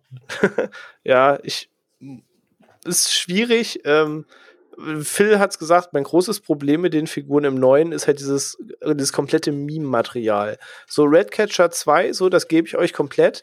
Das hat mich alles sehr an Doom Patrol erinnert, wo wir schon im Hause DC gerade unterwegs sind. Ich weiß nicht, ob es Amazon jemand gesehen hat. Da gibt's eben auch einen Charakter, der diese Analogie schafft, die Redcatcher 2 schafft aufzubauen eben, dass jeder Außenseiter trotz allem trotzdem seinen Platz hat, auch wenn er nicht zwingend gesehen wird. So, und das wird da auch aufgemacht und da gibt's Parallelen. Das funktioniert in dem Film, aber ähm, abseits davon waren mir die halt auch alle Hupe. Also, wenn jetzt so ein Peacemaker irgendwie in Minute fünf eine Kugel in den Kopf bekommen hätte, hätte ich gesagt, ja, gut, ja, dann halt ohne ihn hm. weiter. Und so, und mit Müller-Milchman, so, wäre mir jetzt halt auch jetzt nicht so wichtig gewesen. Und ne, man hofft jetzt irgendwie, Ach, dass Harley halt am Leben bleibt. Ja. So, aber ansonsten, also auch Idris Elba, ne, ich bin ein Riesenfan von ihm, so mega cooler Typ. Aber ja, es, A war es für mich irgendwie einfach dieses Deadshot-Rip-Off so ein bisschen, auch wenn ich ihn einfach gern sehe. Dann in seinem Anzug sah er aber aus wie der Bösewicht aus Hobbs Shaw. Ja, ähm, total, ne? Ich, ich, ich finde. Ich, äh, Black Superman. Ja, äh, genau, ganz genau. Ich, ich habe teilweise wirklich Vibes von Hobbs Shaw gehabt. Also positiv genau, gemeint, wirklich komplett positiv gemeint. Ja, aber es ist, es lehnte irgendwie ein bisschen daran angefühlt. Ähm, aber genau, die ging mir einfach nicht so ans Herz und äh, Phil hat das El Diablo-Beispiel genannt und warum auch immer, ich kann es nicht mal rational erklären, habe ich ein kleines Herz im alten Suicide Squad für Killer Croc. Ja. Ähm, fand ich irgendwie einfach einen coolen Charakter. Und was mir tatsächlich das reine Ensemble angeht, abseits des, was die im Film daraus machen, mag ich auch das Team rein im ersten Suicide Squad tatsächlich auch ein Stück lieber weil es einfach nicht so dieser komplette Meme-Generator ist. Krass, dann, dann gewinnt jetzt hier der 216er Squad gegenüber den intern. Jetzt, ich, ja. ihr, ihr, müsst echt aufpassen, dass es Ono jetzt nicht wirklich gleich geht, ne? Weil wir brauchen ihn noch fürs End also gut, bis es dann eben Urlaub, aber Ono, bleib bitte. aber er muss im Urlaub ja wiederkommen. ja. Micha sagt, okay, letzte Folge war Squad, jetzt war es mal zwei Wochen Auszeit. Ja, so eigentlich. Und Fun Fact, ich habe mit Rick Flag tatsächlich nur mitgefiebert, weil ich ihn halt aus dem ersten Teil durch, weil er im ersten Teil, und da widerspreche ich auch nur, er halt nur mehr ist als irgendwie so ein Army-Dude. Also ich finde gerade. Komm, Junge. Oh. Komm, mach mal, mach mal weiter. Gelbes, weil, weil er ein gelbes T-Shirt hatte, das war cool. Nein. Mach mal weiter, weil ich glaube, sonst kriegt Ono gleich ein Herz. Okay, ich, ich sage, wir haben ja auch gerade schon ein bisschen über Deadshot versus äh, Bloodspot geredet. Das brauchen wir gar nicht nochmal vertiefen, dass da einfach Anlehnungen sind. Aber was halt noch so zwei kleine Punkte sind, auf die ich nochmal, glaube ich, kurz vor unserem Finale eingehe, ist ähm, der äh, wirklich große Unterschied ist einfach der Gewaltgrad. So, ich glaube, da sind wir uns wahrscheinlich einfach alle einig, dass der Neue sehr davon profitiert, dass er sein R-Rated halt wirklich ausnutzt und es passieren einfach Sachen, wo du denkst so, okay. Ja. Das, das habt ihr so durchgewunken. So das, so, das macht Spaß. Und wenn ich in so einen Psycho Gorman gucke, dann wundert mich nicht, dass das passiert. Aber eben Orno sagt es, man muss immer in diesem Maßstab denken, dass es sowas natürlich vielleicht schon krasser gegeben hat, aber in einem anderen Spektrum. Aber wir immer noch über einen Multimillionen-Sommer-Blockbuster-Mainstream-Film sprechen. Und da geht der Film schon so Wege, wo du denkst so, ja, okay, krass. So, ähm, ja, sind also, wir uns, denke ich, alle einig, oder? Ja, also ich, ich finde, es ist jetzt halt nicht sein, sein, ja, deswegen ist der Film besser. Es passt komplett tonal zu ihm. Ich hätte nichts anderes von James Gunn erwartet. Der erste kommt auch ohne aus, weil er aber, da muss ich ohne, recht geben, halt auch einen ganz anderen Ansatz hat. Also ich finde, das R-Rating ist jetzt nicht der Grund, warum er besser ist, aber er sorgt natürlich für das ein oder andere durchaus amüsante Momentchen. Und auch blöd gesagt, für einen oder anderen Lacher sogar. Das, ich auch sagen, das sorgt halt schon so wie so ein der Dauergrinsen bei mir ja. Onno mal so, so diese ganz viel gut Filme, ne? Rambo, ja, ja. ja. Last Blood und so. Nee, aber äh, also der, der Punkt, der Punkt geht halt in dem Fall, falls man das vergleichen möchte, tatsächlich ganz klar an, an ganz Squad. Also das, das, da hast du einfach mehr Spaß damit. So, und der, der arbeitet auch voll damit. Eben, und was äh, sie noch eint, es gibt tatsächlich quasi eine Szene, die haben beide Filme. Ähm, ich habe jetzt äh, noch geschafft, den alten Suicide Squad sogar rechtzeitig zu gucken. Der, der Moment, wo die Charaktertiefe aufgebaut wird, ähm, nehme ich jetzt vorweg, Spoiler, es gibt in beiden Suicide Squad-Filmen eine Szene in der Bar, bevor quasi die Mission richtig startet, wo die Charaktere nochmal die Zeit haben, zusammenzusitzen, vielleicht nochmal in sich zu gehen, vielleicht noch ein bisschen mehr über sich zu erzählen, außer dass sie der coole Macker aus dem Knast sind, die das jetzt für Strafminderungen machen. Und äh, da gehen die Wege auch ein bisschen verschiedenen Ansatz und je nachdem, falls ihr die Szene auf dem Schirm habt, Phil, du hast zumindest Suicide Squad äh, jetzt nochmal ganz frisch gesehen. Ähm, wie würdest du die beiden Szenen so ein bisschen gegenüberstellen oder findest du die vergleichbar überhaupt? Mhm. Äh, ja, aus dem Grund, was du gerade gesagt hast. Also beide Szenen sind halt dafür da, um diesen, diesen Trupp tatsächlich zusammenzubringen. Und ich glaube, das ist gerade im 216er Squad halt das Einzige, was von Ayers ursprünglicher Geschichte nicht zerschnitten wurde. Ähm, und tatsächlich hat mir diese Bar-Szene im 16er auch besser getaugt. Aus dem Grund, was ich gerade eben bei den Charakteren schon gesagt habe, weil beide Teams sind an sich dysfunktional und finden in dieser Bar-Szene, wie du es gesagt hast, zusammen.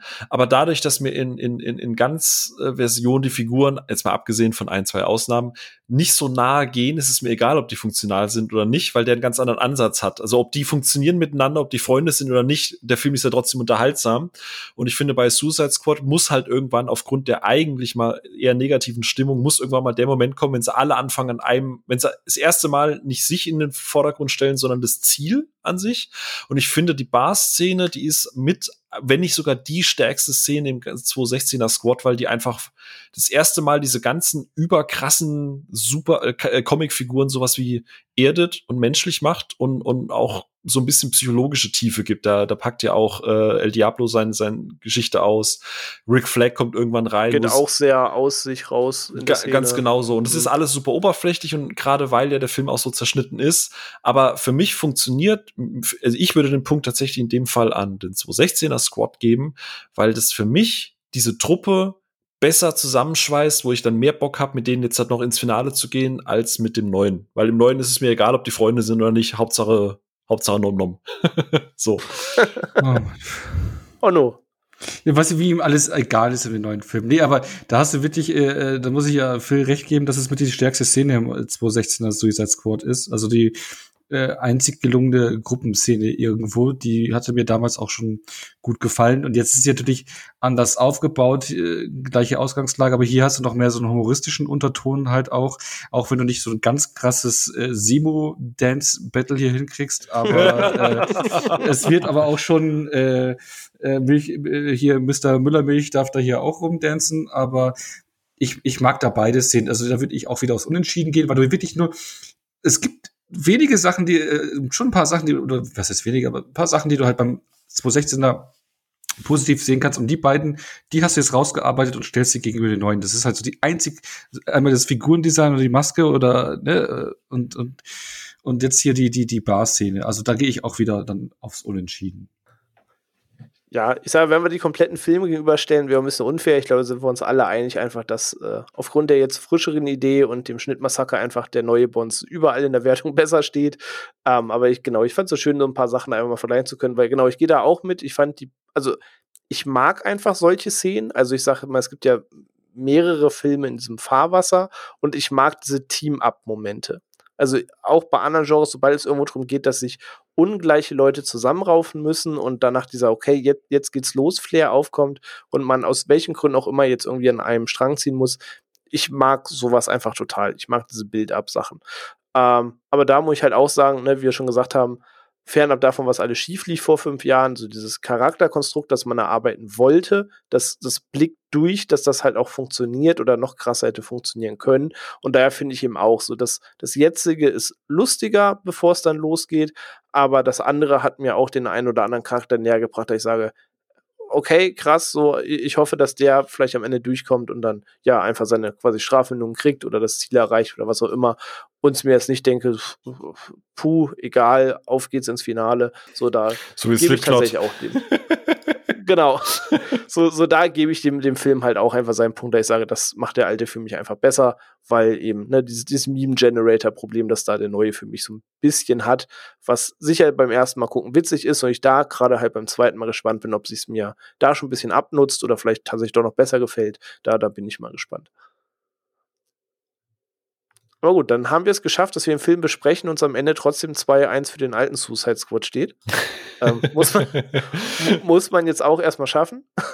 Aber äh, Onus Pumpe, ich möchte jetzt nicht tauschen. Ich möchte nicht tauschen. Das ist einfach der arme Mann. Aber komm, ja. wir müssen beide, glaube ich, zugeben, der neue ist trotzdem Phil, besser. So. Also ja, bei dir, wenn, wenn du irgendwelche, ich sag's jetzt mal in Anführungsstrichen, Hot Takes oder irgendwas du raushaust, denke ich mir so, ja, ich weiß ja, wie du zu manchen Filmen stehst, deswegen kann ich sowas für mich immer einordnen, was an die Pumpe ein bisschen runterfährt. Zur Beruhigung guckst du erstmal Ghostbusters nochmal den Female Reboot von. Diese Außerdem, und Phil und ich wiederum können ja recht offen reden, weil wir wissen, dass in deiner Heimkinowertung ja eh nochmal zwei Sterne runtergeht. Jetzt. Ich werde berichten. Ich ja. werde berichten. Also Im halben Jahr sind wir alle auf einem Level. Ja. Nee, was gibt ihr denn, wenn ich jetzt einfach mal fragen darf? Oh no. Ja, ich, äh, ich, ich weiß nicht, hast du ihn schon gegeben? Ich habe Letterbox ich hab, nee, nee, ich habe noch, ich hab's noch nicht getrackt und nicht äh, äh, nichts geschrieben, gar nichts. Also ich tendiere zu einer 4 von 5 mit einem Herzchen. Mit Herzchen, okay. Krass. Also James Gunn hatte auf jeden Fall Herzchen im Film, ja. und du, René? Ich sage, ich, ich gebe ihm die Punkte, die, die er schon hat, fernab der Punkte, die mich stören. Ich ich würde ihm, glaube ich, einfach eine glatte 3 geben. Zweieinhalb wäre vielleicht einfach ein bisschen fies, weil der Film macht schon Spaß, auch wenn ich einfach alles nicht so glory fand. Aber so eine 3 von 5 einfach, glaube ich, dass da komme ich, glaube ich, fair bei weg. Ja, ich würde auch 3 von 5 geben mit der Tendenz Richtung 3,5. Das bringt dann die Zweitsichtung. Also ich bei der Zweitsichtung einfach genau, noch mal so genau. gedämpft rangehe und sage, okay, nee, doch eigentlich ganz gut und klar, die Längen bleiben, aber so. Dann eher 3,5 hoch, weil es einfach, weil ich auch James Gunn einfach wahnsinnig gut finde. Wenn es aber, äh, wenn es aber dann ich wieder da sitze und an den gleichen Stellen wieder auf die Uhr gucke, mir denke, ja, komm, mach hin, dann äh, bleibt es eben bei der 3. Was, ey, das ist immer noch überdurchschnittlich. Also ich. Ja, aber wenn man mal das zur Relation sieht, dass du einen Green Lantern und einen Jonah Hex dreieinhalb von fünf gegeben hast, Alter. Hast du jetzt, jetzt den Deswegen ich das, so, so solche, solche andere Bewertungen von dir lassen die Pumpe ganz schnell runtergehen bei mir. Also ganz Gossip-typisch muss jetzt nochmal so die Trackpresse ausgebuddelt ja, ja, werden. das ist so, das ist so. Ja, der Phil hat gerade Ghostbusters, Female Ghostbusters rausgepackt, dann darf ich das auch rauspacken. du, alles gut. Ja, aber bei Jonah Hex den, den finde ich halt trotzdem Dreck, aber das ist halt Guilty Pleasure. So, da, es ist einfach Josh Brolin, der einfach. Ja, aber dreieinhalb, dann Guilty Pleasure hin oder her, dreieinhalb, Junge, was, also echt. Ach, das sind doch, Wertungen sind doch eh wurscht. Hätte ich die Wahl, würde ich Ja. trotzdem eher Suicide Squad gu- gucken als Jonah Hex. Außerdem ist die Wertung, die ist jetzt, lass mich mal gucken, die ist von 2017, die ist vier Jahre alt, also bitte. Ja, wir reden ja hier von Wertungen. Du, du, du, du disst mich ja auch wegen meiner Ghostbusters-Wertung, die ich damals initial im Kino. Und da habe ich und übrigens du, du meinst immer so, dass ich begeistert war. Ich habe den damals im Kino eine 3 von 5 gegeben. Ja? Ja, Das ist keine 4 von 5 wie bei Justice League, aber ähm, 3 von 5. Das macht's nicht besser.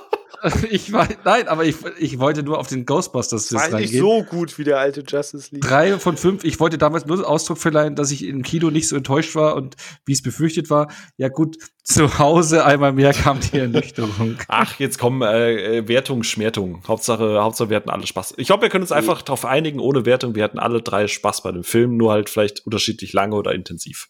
So. Eben drum. Ich sage, ich gehe da auch mit Filmen. Ich bin sehr gespannt auf die Zweitwertung. Vielleicht geht es auch einen halben Stern hoch. Das soll überraschen. Aber nichtsdestotrotz, ihr werdet, glaube ich, schon Spaß mit dem Film haben und ihr macht da safe nichts verkehrt bei. Ansonsten, ja, DC haben wir schon besprochen, geht es gerade irgendwie wieder so ein bisschen bergauf, kann man sagen. Ähm, ich sag, Naja, Wonder Woman gerade zuletzt, ne?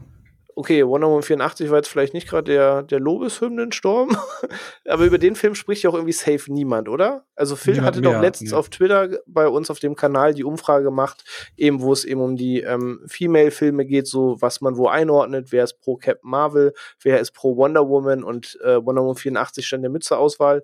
Ich glaube, dieser Film hat safe einfach nicht ein Voting bekommen, wenn ich das richtig irgendwie in Erinnerung habe. Äh, doch, ich glaube, ein, zwei Stimmen hat er bekommen, aber im Vergleich. Also ich glaube, Black, okay. Black Widow und, und, und, und äh, Captain Marvel und, und äh, nee, halt, stopp. Ja, Was halt, was, Ja, halt, was halt, halt echt, was, was halt echt schade ist, weil Wonder Woman hätte echt einen guten zweiten Teil verdient Ja. gehabt, weil äh, ich, ich, ich finde, ich mag da Gal Gadot in der Rolle. Sie ich finde spielt den halt auch nicht so scheiße wie alle. Ja, ich der ist sehe, so- was dir daran ist stört, halt aber ist auch wieder so ein Beispiel von, ich finde den jetzt auch nicht die- so schlimm wie alle anderen. der, der verliert sich halt im Nichts dann irgendwie und, und da fehlt dann, Ist auch eine Stunde da zu lang. liegt, da liegt halt Potenzial, ja genau, da liegt halt Potenzial brach.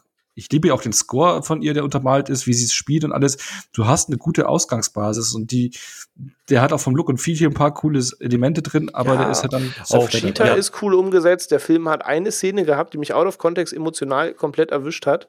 Ähm, aber deswegen, der, der hat auch Pluspunkte, aber der ist irgendwie eine Dreiviertelstunde zu lang. Ihr hattet, ihr hattet übrigens recht, äh, Wonder Woman und Captain Marvel teilen sich quasi den ersten Platz mit so knapp 41 Prozent, dann Black Widow mit 17 Prozent und Wonder Woman hat äh, 84 hat genau 0 Prozent, also der hat tatsächlich Okay, nicht eine war, Stimme war mir bekommen. doch so. Ich wollte gerade sagen, einfach quasi gar nicht Ja, existent. also es gab 30 Stimmen und nicht eine davon war für 84. ja. Gut, aber klammern wir den mal aus. Aber ansonsten, ich sage, es gibt eine Serie, die jetzt ansteht, aber dafür müsste man die Post-Credit-Scene spoilern von ähm, dem neuen Suicide Squad. Deswegen lassen wir das. Aber da kommt auf jeden Fall mehr in Relation zu diesem Film. Und äh, ja, ich bin mal gespannt. Ich weiß gar nicht, ob DC gerade noch so viel angekündigtes hat. Ich muss sagen, ich habe gerade null die Release-Agenda von DC auf dem Schirm. Also ich weiß gar nicht, was da noch angekündigt ist, aber ich glaube, dass der Plan jetzt auf jeden Fall sein wird, weiter diese ja zusammenhanglosen Filme, denke ich mal, zu machen, wie man es jetzt mit Joker gemacht Aber hat. Oder? Ja, du hast ja diesen Batman-Film und dann kommt Ja, genau, ja dann der noch der, dann stimmt. der, dann der äh, Trains Rock Johnson als Black Adam. Stimmt. Und Shazam, und dann hast du noch den Fla noch mal? Shazam, Shazam und den Flashpoint-Film hast du ja noch. Ach, der, genau, bei Flashpoint Ja, wo- wo zum Beispiel, bei Aquaman die- 2 weiß ich schon gar nicht mehr, ist das jetzt noch legit, ist das schon auf Eis, war das eine Planung, wird das oft noch gedreht? Also so Filme, da höre ich seit gefühlt fünf Jahren von und weiß gar nicht, kommt das überhaupt noch safe? Ja, ja. Aber Flashpoint ist ja auch schon seit tausend Jahren im Gespräch und da war doch Michael Keaton auch im Gespräch, dass er da auftritt und sowas, gell? Richtig, richtig. Das sollte ja aber auch eigentlich ja auch mal ein DCU-Bestandteil sein, der dann nochmal irgendwie eine Brücke schlägt, ne, weil, wie gesagt, der Flashpoint-Film eigentlich mit der Ending-Sequenz von Justice League, dem Snyder Cut zu tun hat und also keine Ahnung, was da letztendlich alles draus wird oder ob man es dann auch umschreibt, dass es so Independent-Filme werden. Aber ich muss sagen, was auch immer jetzt nun kommt oder nicht kommt, ich sage, ich weiß nicht, ob Aquaman 2 wirklich kommt, aber ich glaube, der ist legit im Dreh.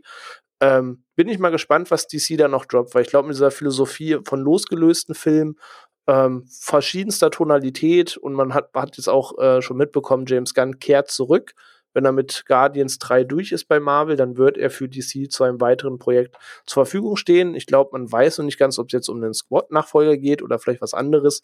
Nur das Gun zurückkommt.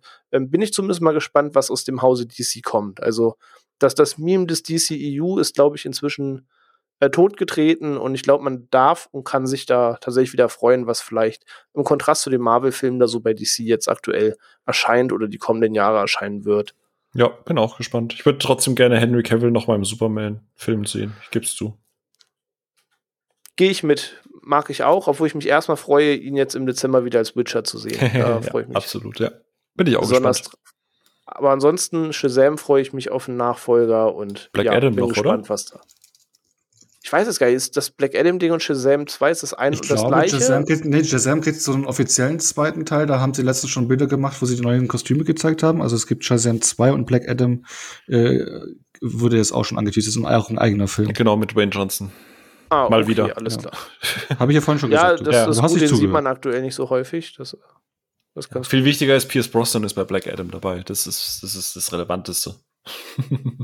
cooler Typ, hat auch viele Filme, die ich mag, tatsächlich. Ja. Auch wenn viele machen sich ja seit James Bond Sachen. Ey, The Foreigner mit Jackie Chan, mega geil. Und Pierce Brosnan, geile Rolle, angucken. Muss ich noch gucken. Hm. Ist gekauft. Ansonsten, ja, ich glaube, die größte Vorfreude bei DC als abschließendes Wort gilt tatsächlich dem Pattinson Batman. Ich habe ein komisches Bauchgefühl, ob der nicht noch oft verschoben wird ähm, oder wann wir ihn wirklich sehen. Aber gerade nach dem ersten Teaser, den wir damals da hatten, ist, glaube ich, das DC-Projekt, wo mein Herz bisher am meisten für schlägt. Da habe ich richtig Bock drauf. ja, und alle Pattinson-Hater, fuck off. Das wird gut. Gebt dem Ja, Mann eine Chance. Twilight ist schon lange hinter sich. Vor allem hast du auch da Matt Reeves auf dem Regiestuhl, der mit der Planet der Affen Trilogie halt, oder nicht Trilogie, der hat da zwei Teile von gemacht, richtige Bretter hingelegt hat in meinen Augen. Ja, absolut. Und so sehr ich einen Bat, Bat, Batfleck noch mal sehen würde, ich freue mich sehr auf Pattinson. Ich glaube, dass der, der stellt Ja. das problemlos. Die Frage ist nur, gibt das Skript auch genug her? Aber ich, ich freue mich, ich hab Bock. Eben, ich habe auch Bock. Und ja, ich glaube, dann haben wir auch alles abgedeckt, was so das aktuelle Thema DC und Squad angeht. Ich freue mich sehr, dass ihr beiden mit an Bord gewesen seid und dass wir doch überraschend auf einen grünen Nenner kamen. Onno hat seinen Herzschock verarbeiten können, dass wir nicht ganz so Feuer und Flamme waren, aber wir sehen auch alle gemeinsam, wo der Film seine Stärken hat. Und ja, es war mir mit euch auf jeden Fall wieder ein Fest. Und wenn keiner sonst mehr was zu sagen hat, würde ich sagen, soll es das auch für diese Woche gewesen sein. Ich sage ja, für die Zukunft, Phil hat es eingangs in der Folge schon erwähnt, wir haben eine, keine Sommerpause. Bleibt gespannt. Ne? Ich sage, wir können kein festes Datum versprechen. Vielleicht schaffen wir es wöchentlich, vielleicht nicht. Behaltet die Feeds im Auge auf jeden Fall, weil wir haben was geplant und da kommt auch was. Und ja, lasst euch überraschen. Ja, schönen Ansonsten, Urlaub an Onno. Und vielleicht auch an alle Danke. anderen, die gerade einen Sommerurlaub haben, die nicht aus, aus uns bestehen. Euch Nö. natürlich auch einen schönen Urlaub. Ich Doch, glaube, es ja. gibt auch den einen oder anderen Hörer oder Hörerin, die jetzt vielleicht auch gerade einen Sommerurlaub hat. Ich habe gehört, im August ist öfter Zeit, wo manche Urlaub nehmen. Hab- Ja, wobei nur noch in Bayern und Baden-Württemberg. Der Rest ist ja teilweise schon wieder back to business, ne? Ist das so? Ich, wenn man nicht mehr zur Schule geht, Ja, hat man ist den schlimm. Blick. Ich weiß nicht, man, Aber für mich Bayern ist August Ferienzeit. Das- sind die letzten, äh, letzten Bundesländer, weil Bayern, damit die Kinder bei der Kartoffelernte helfen können, habe ich gelernt. Deswegen sind die bay äh, bayerischen Sommerferien so spät. Und das ist kein Alles Witz. klar. das klingt irgendwie nicht cool. Okay, mit, mit dieser Trivia würde ich sagen, schöner, schöner können wir es nicht beenden. Also Ehre geht raus an die Kartoffelernte in Bayern. Nom, nom. Viel Spaß bei der Kartoffelernte, ja. Genau. Ihr könnt auch unseren Podcast dabei hören, alles gut. Richtig super. Eben, während, während Onno am Strand liegt und ihr bei der Kartoffelernte steht, teilt uns mit, was ihr zu Suicide Squad sagt. und ja, schreibt uns auf den bekannten Kanälen, ob ihr es vollkommen anders seht als wir, ob ihr einem von uns zustimmt, wie euch der Film gefallen hat, wie es bei euch um das Thema DC steht. Und ja, ich danke auf jeden Fall wieder und ja, wünsche noch einen schönen Tag, Mittag oder Abend, je nachdem, wann ihr die Episode hört. Und wir hören uns das nächste Mal. Irgendwann. Tschüss.